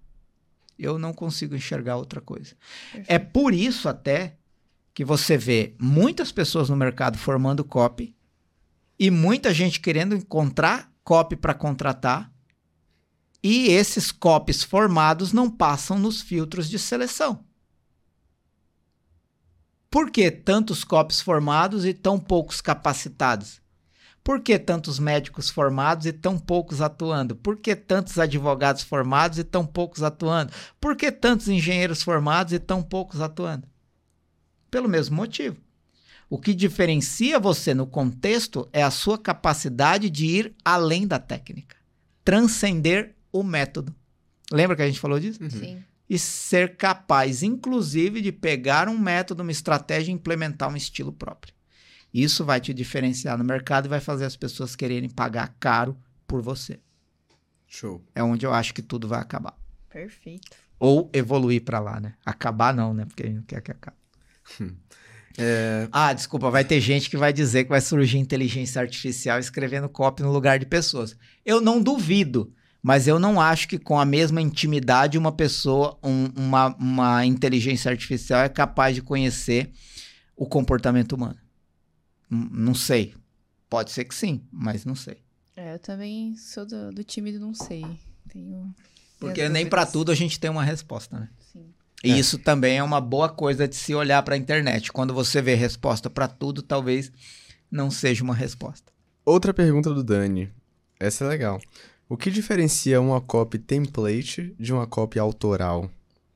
Ele até Essa- comentou que você foca muito em ser autoral. É, esse é um cara que me conhece mesmo. É, ele é fã. É, vamos lá. Uma, uma copy template é aquela em que os elementos que são ensinados na técnica estão nos seus devidos lugares sempre. Então, provavelmente, é sempre uma copy que começa com uma promessa. Ou uma copy que. é, como é que fala? É, é, trabalha na dor e depois mostra a solução. Então, é, você pega 10 copies escritos baseados num template, você vai ver que elas têm a mesma estrutura. O que, que significa isso? Não é 100% errado. Tá? Não tô aqui demonizando isso. Inclusive, muitas pessoas que começam, talvez o melhor caminho por onde podem começar é reproduzir alguma coisa que aprenderam ali no modelo. Tá tudo bem com isso. Eu só acho que isso é, vo- você, você não precisa querer só isso para sempre. Você pode mais. É, essa é, a minha defesa. Mas vamos lá. Onde eu quero chegar é o seguinte: se você pega 10 copies escritos com um template, você vai ver que os 10 seguem a mesma estrutura e o pior disso, muitos usam as mesmas expressões. Por exemplo, quando você vê uma pessoa que vai começar a contar uma história e fala assim: É, hoje eu tenho isso, mas nem sempre foi assim. Nossa, é verdade. E aí, quando você vê a terceira história contada desse jeito, o que que acontece? Uh, lá vem mais um. Sim. É a promessa. Consiga isso mesmo que você nunca tenha, tal, tal, tal. Saca? Então, isso faz o quê? Isso treina a pessoa a mudar de canal. O que, que é isso? Por que, que eles trouxeram muitas publicidades para dentro dos filmes e para dentro dos programas? O famoso merchan. Para você não mudar de canal. Por quê? Quando chama o intervalo, é o código para quê? Para você sair da frente da televisão, ir no banheiro, olhar alguma coisa, pegar outra coisa, mudar de canal. Mas é tudo que a publicidade não quer. E do que que um canal vive? De publicidade. Se na hora da propaganda você tira do canal, você diminui a audiência na hora da publicidade que paga para o canal sobreviver. O que, que a televisão criou? Um template. Toda vez que anuncia o comercial, você sai do canal. Justamente o que eles não querem. É verdade. Faz sentido? Total. É isso que o template vai fazer com o mercado. Se você sempre usar um template, você está treinando a pessoa a entender que aquilo é uma artimanha de venda. Verdade. Logo, quando ela perceber a estrutura, ela sai. Vai me vender. Logo, tô fora. Quando você consegue, a partir do método, a partir da técnica, criar formas diferentes de utilizar a mesma estrutura, você está num ambiente de alto nível do copy. E aí você consegue driblar a mente da pessoa ela penetra no seu copy, se entretém com aquilo porque é escrito de uma forma inteligente, a ponto de que ela se distrai e nem percebe que é uma campanha de venda às vezes. Ou às vezes é tão bom que mesmo sabendo que é uma campanha de venda, ela quer continuar. E aí não é confuso, não é inverossímil, não é chato, você retém. Se ela passa pelo processo e você fez o processo bem feito, a probabilidade dela pagar pelo que você oferece é maior. A sua conversão aumenta. É por isso que eu falo que quem usa copy do jeito certo, fatalmente vende mais. Você pode ter resultado com template? Sim, mas eu te garanto que é menor do que se você escrever uma copy autoral. Top. Copies autorais fazem você participar da competição da, da QFI, não sei. Vende mais, chega lá, é ou não é? É vero. Pra finalizar aqui, é... como é essa história de escrever um lançamento em dois dias? Uau! é uma história curiosa. É, E, e é bom terminar com isso. Porque eu demorei algum tempo para chegar nessa capacidade. E eu acredito que nada supera a experiência nesse campo, né? Nada supera a experiência nesse campo. É, mas eu acho e vi e já vi pessoas que é, aprenderam copy muito rápido e muito rápido conseguiram ter resultado. Já vi, mesmo, de verdade. Claro que nunca o resultado vem única e exclusivamente pelo copy. É bom que se diga isso, tá? É, porque, por exemplo, todo resultado que eu gerei com copy não é exclusividade do copy. Tem o tráfego, tem a pesquisa, tem as pessoas envolvidas, tem o carisma do especialista, tem a qualidade do produto, tem a entrega, tem, tem Múltiplos fatores. Exato. Não, não dá pra bater no peito e falar que todo o resultado que eu gerei é, é- é exclusividade minha, eu sou o cara e, e- e não. E nada é assim. Né? Nada é assim. Então, o, o, que, eu, o que eu vejo que me, me fez capaz de escrever, por exemplo, um lançamento inteiro em dois dias, uma carta de vendas em três horas, às vezes, já aconteceu, não é? Não é comum, tá? Não é ordinário. Não, não, não vou dizer que todo lançamento que eu escrevo sai em dois dias, ou toda carta de vendas que eu escrevo sai em três horas. Mas foram eventos que aconteceram e que me marcaram muito. Hoje, com certeza, eu escrevo 10, talvez 20 vezes mais rápido do que eu escrevia no começo. Se fizer a conta, dá até para chegar no número exato, mas quando eu comecei, eu demorava um mês para escrever um lançamento. Hoje, com certeza, eu escrevo um lançamento em uma semana. No máximo. Em dois dias, às vezes. Uma carta de vendas, a primeira que eu escrevi, acho que eu demorei uns 15, 20 dias.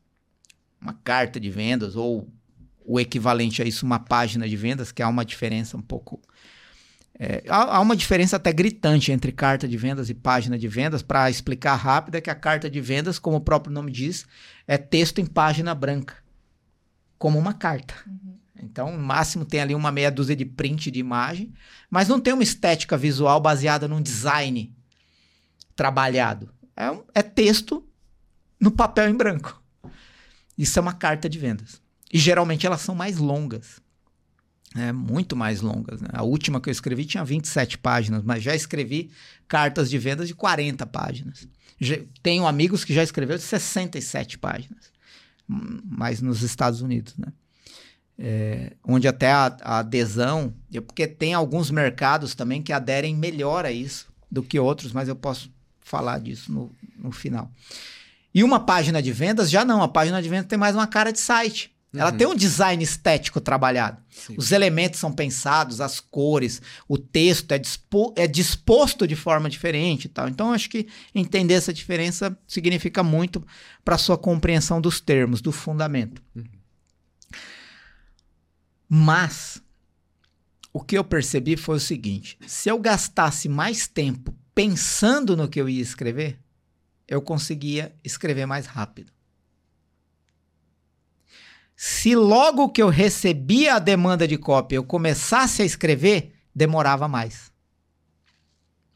Foi aí que eu entendi que 80% do tempo você passa pensando no que escrever. E 20% do tempo você passa escrevendo o que você já pensou. É daí que vem também você não inventa copy. O copy nasce a partir do quanto você conhece sobre o que você vai falar. Mais uma vez, pesquisa de pessoa, pesquisa de mercado, pesquisa de produto. E baseado no que você conhece sobre a pessoa que vai receber, sobre o mercado no qual você está atuando e sobre o produto que você vai oferecer, quanto mais você conhece sobre isso, Quanto mais você se debruça em cima disso, quanto mais você entende como transformar isso numa oportunidade única, com prova incontestável, com história de conexão, com tratamento de objeção e com uma oferta boa, pensou em tudo isso, você senta e escreve rápido, porque já está tudo na cabeça. Já está tudo no rascunho. Você vai só refinar aquilo. Às vezes, no, quando eu comecei a, a perceber isso, dava medo, dava medo de perder o prazo. Dava medo de não dar conta. Dava medo de falhar. Mas todas as vezes que eu fazia desse jeito, meus copies eram melhores. Aí eu comecei a apostar nisso. E uma virada de chave é, determinante foi um lançamento que eu escrevi para criptomoedas. E eu acho que é, é legal eu terminar aqui. O, baseado no que eu acredito, eu recebi essa demanda de escrever um lançamento inteiro. Seria o primeiro lançamento da empresa de criptomoedas Lançamento com vídeos gravados, vídeo 1, 2, 3 e vídeo de vendas. É, para um curso de criptomoedas. E eu não sabia nada de criptomoedas. Absolutamente nada. Nada. E eu tinha 21 dias para o primeiro vídeo ir ao ar. 21 dias. Ou seja, Daqui 21 dias eu tinha que estar com o lançamento inteiro gravado, porque o vídeo 1 ia sair daqui 21 dias.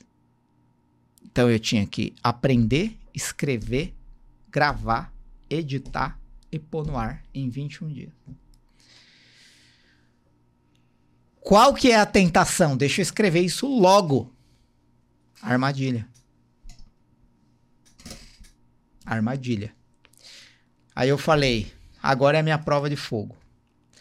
Ou eu passo por ela, ou eu nunca vou ter coragem de colocar isso de pé. Essa, essa crença de pé. Eu falei, vou aprender sobre criptomoedas. Fui lá no especialista, conversei com ele longamente, um dia inteiro, anotando tudo. O que, que é isso? O que, que é aquilo? Por que, que fala isso? Por que, que fala aquilo? Por que, que as pessoas não acreditam? Por que, que as pessoas duvidam? Por que, que as pessoas acham que é um mercado negro do dinheiro? Enfim tudo que eu já tinha ouvido, eu coloquei na mesa e ele me deu a sua visão técnica de especialista de criptomoedas. Já me ajudou muito. Aí eu comecei a procurar qual um livro que eu posso ler.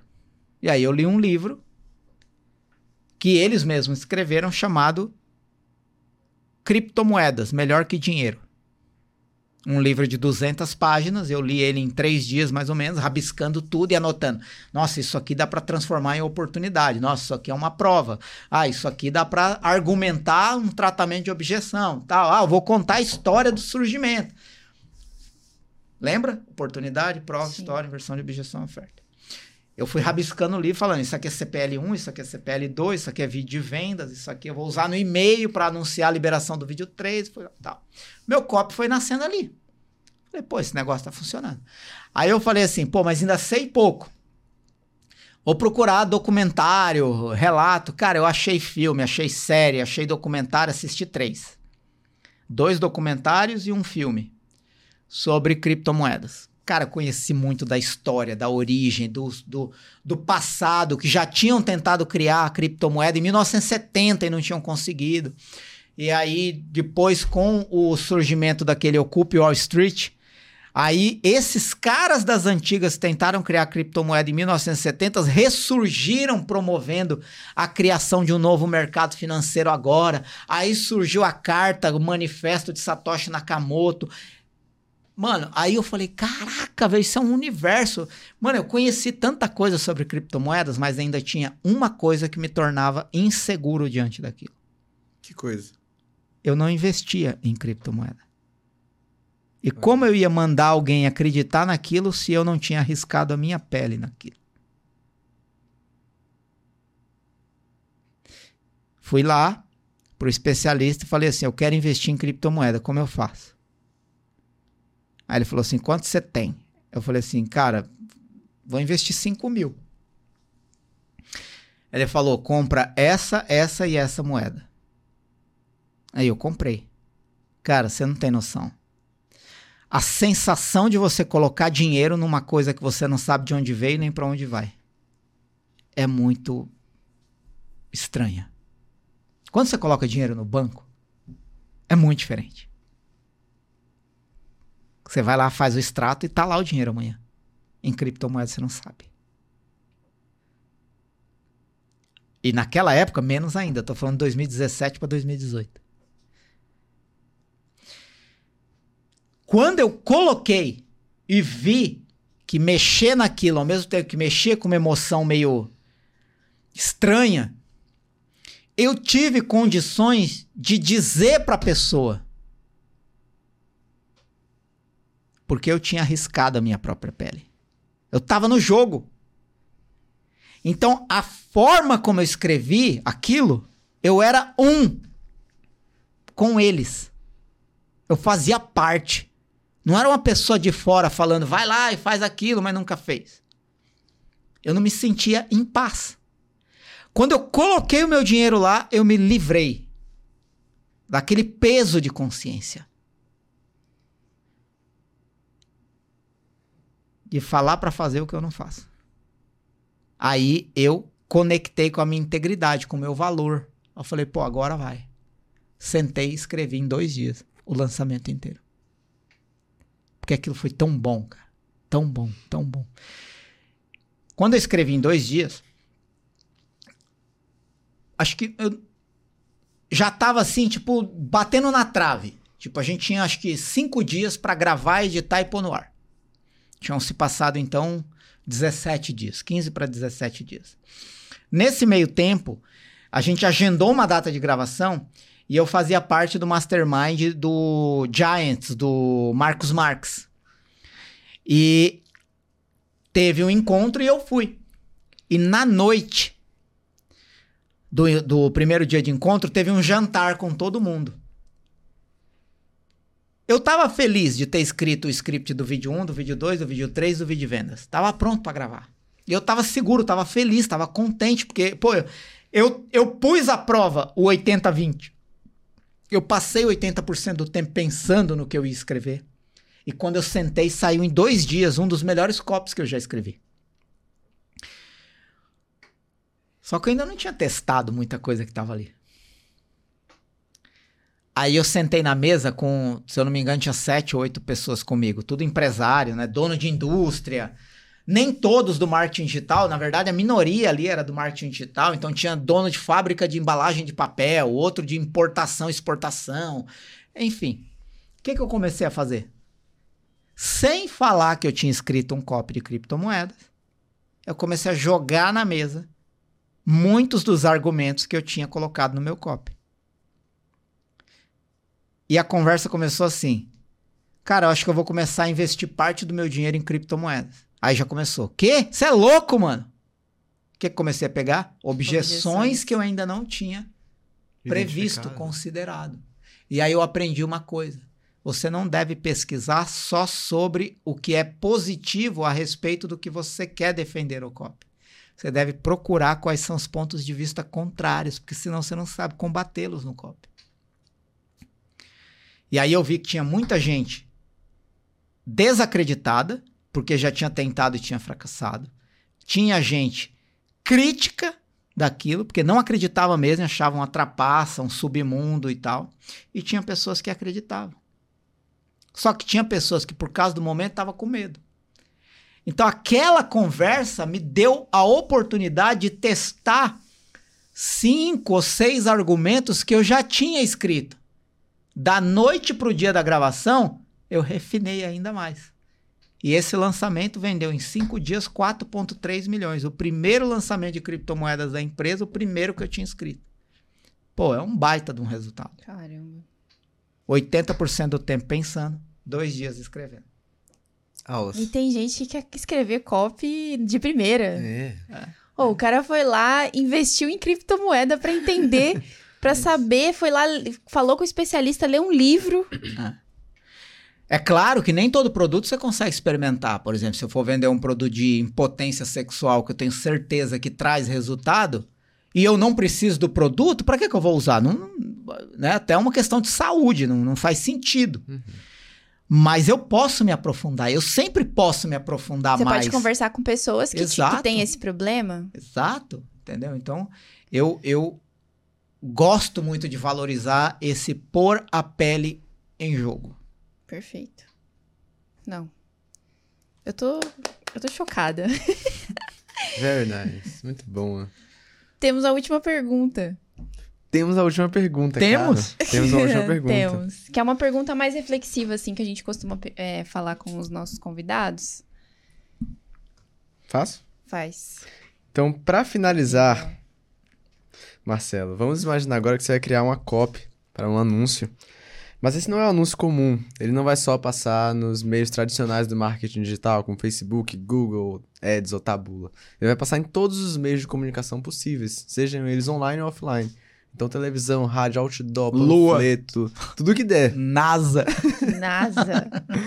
E é, nele vai ter uma mensagem sua para quem está começando agora ou pensando em iniciar agora no marketing digital.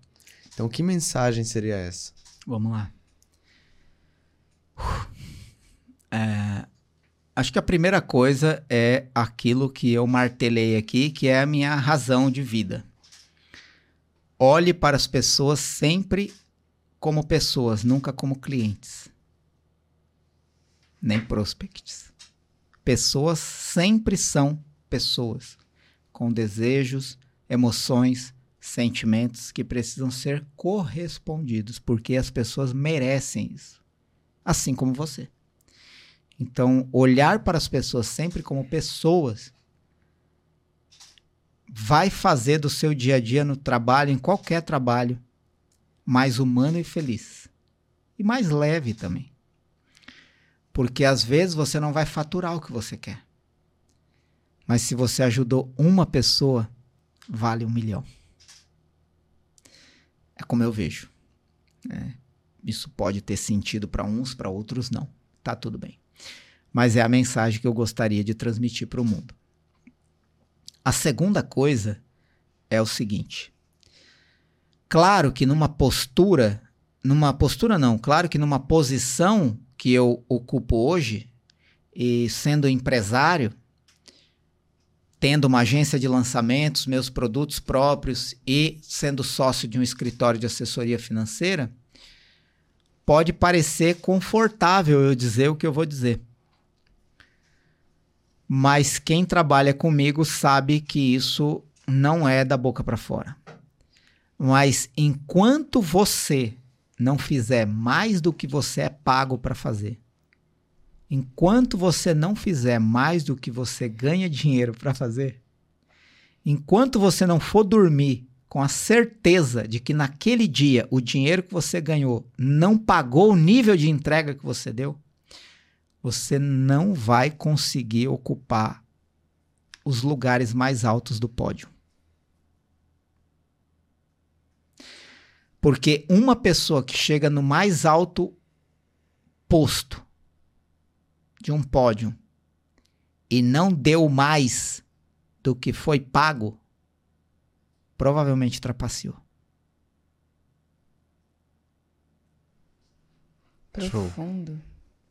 Show de bola. Satisfeita, cara? Ah, eu tô muito satisfeita, né? eu tô muito satisfeita. Inclusive, temos presentes pro Marcelo. Temos presentes. Eba, gosto! Ganhei ursinho vegano! oh, não, mentira! Marcelo, antes de mais nada, muito obrigada novamente por Uhum. ter aceitado o nosso convite e vir aqui, assim, agregar muito valor nesse podcast. A gente tá precisando de pessoas assim como você, com essa consciência, para aumentar o nível de consciência das pessoas que entram no marketing digital. Então, muito obrigada por, por estar aqui com a gente, compartilhar esses momentos que são sensacionais. Pô, eu que agradeço, de verdade, gratidão a, a- a vocês, ao Arthur, né, pelo convite. É, todo o pessoal da KiwiFi, vocês são muito fofos. e gratidão a você que assistiu, ouviu, é, participou, comentou. Muito obrigado, de verdade. É, o fato de você ter chegado até aqui para ouvir essa mensagem já te faz diferente da maioria, porque muitos ficaram no meio do caminho e não chegaram até o fim, ou vão ver só os recortes. É. Se você viu tudo, acredite, você já está um degrau acima do que você estava quando você começou a assistir isso aqui. Continue firme, não desista, seu lugar está preparado. Qualquer pessoa que quiser falar comigo a qualquer momento é só me mandar mensagem pelo meu Instagram. Eu respondo 100% das pessoas que me chamam por lá, sem exceção, pelo menos até o presente momento que eu gravo isso aqui. Eu respondo todo mundo que me chama pelo Instagram. Inclusive, deixa suas redes sociais aí pra galera ir lá te chamar. É arroba Marcelo Bragion. Não sei se vocês vão pôr na descrição. vai ou aparecer não. na Então, é arroba Marcelo Bragion e é assim que eu tô em todas as redes sociais. É, TikTok, que eu ainda não uso muito, mas se você me seguir lá, eu vou começar a usar. É, Facebook, Instagram, YouTube, que é o meu canal também é Marcelo Bragion. Inclusive, o Marcelo também tem um podcast, né? Tenho o MRCast, que agora foi para MRCast 2.0, tem 113 episódios do MRCast, e agora é, nasceu o primeiro, pelo menos no momento que eu tô gravando aqui, né? Talvez quando você tá assistindo ou ouvindo já tenha mais, que é o MRCast 2.0. Perfeito. E aí que nosso presentinho pensado exclusivamente pra você. Eu quase Olha não que soltava maravilha. mais aqui. Essa. Eu preciso abrir no ar? Não, não, não, não. Então, beleza, eu vou É, levar. mas essa é, Olha, é uma tem um... cesta 100% vegana, pensada. Uau, pensado que em maravilha! Olha aí, uma cesta 100% vegana. Gratidão mais uma Tamo vez. junto. Tamo junto. Obrigado, é nóis. Muito obrigado pela sua presença. Foi top. Olha, Definitivamente um dos melhores episódios que a gente Sim, gravou. sim. Tô muito satisfeito. Deixa eu puxar pra cá. E pra você que ficou aqui até o final com a gente, em primeiro lugar, parabéns. Como o Marcelo disse, eu tenho certeza de que só de estar aqui com a gente até o fim você já subiu de nível. Então, deixa um like aí no canal, se inscreve se você não tá inscrito, ativa o sininho pra receber a notificação sempre que Comenta sair um aqui podcast quais foram os maiores insights que você pegou aqui do Marcelo também. Sim, com certeza. Que foram Se, se der pra comentar, né? É, Porque, meu Deus. vários. Escreve aí uma cópia, assim. Coloca aí um resumo, melhor resumo. e eu te vejo no Legal. próximo KiwiCast. Tamo junto. Tamo junto.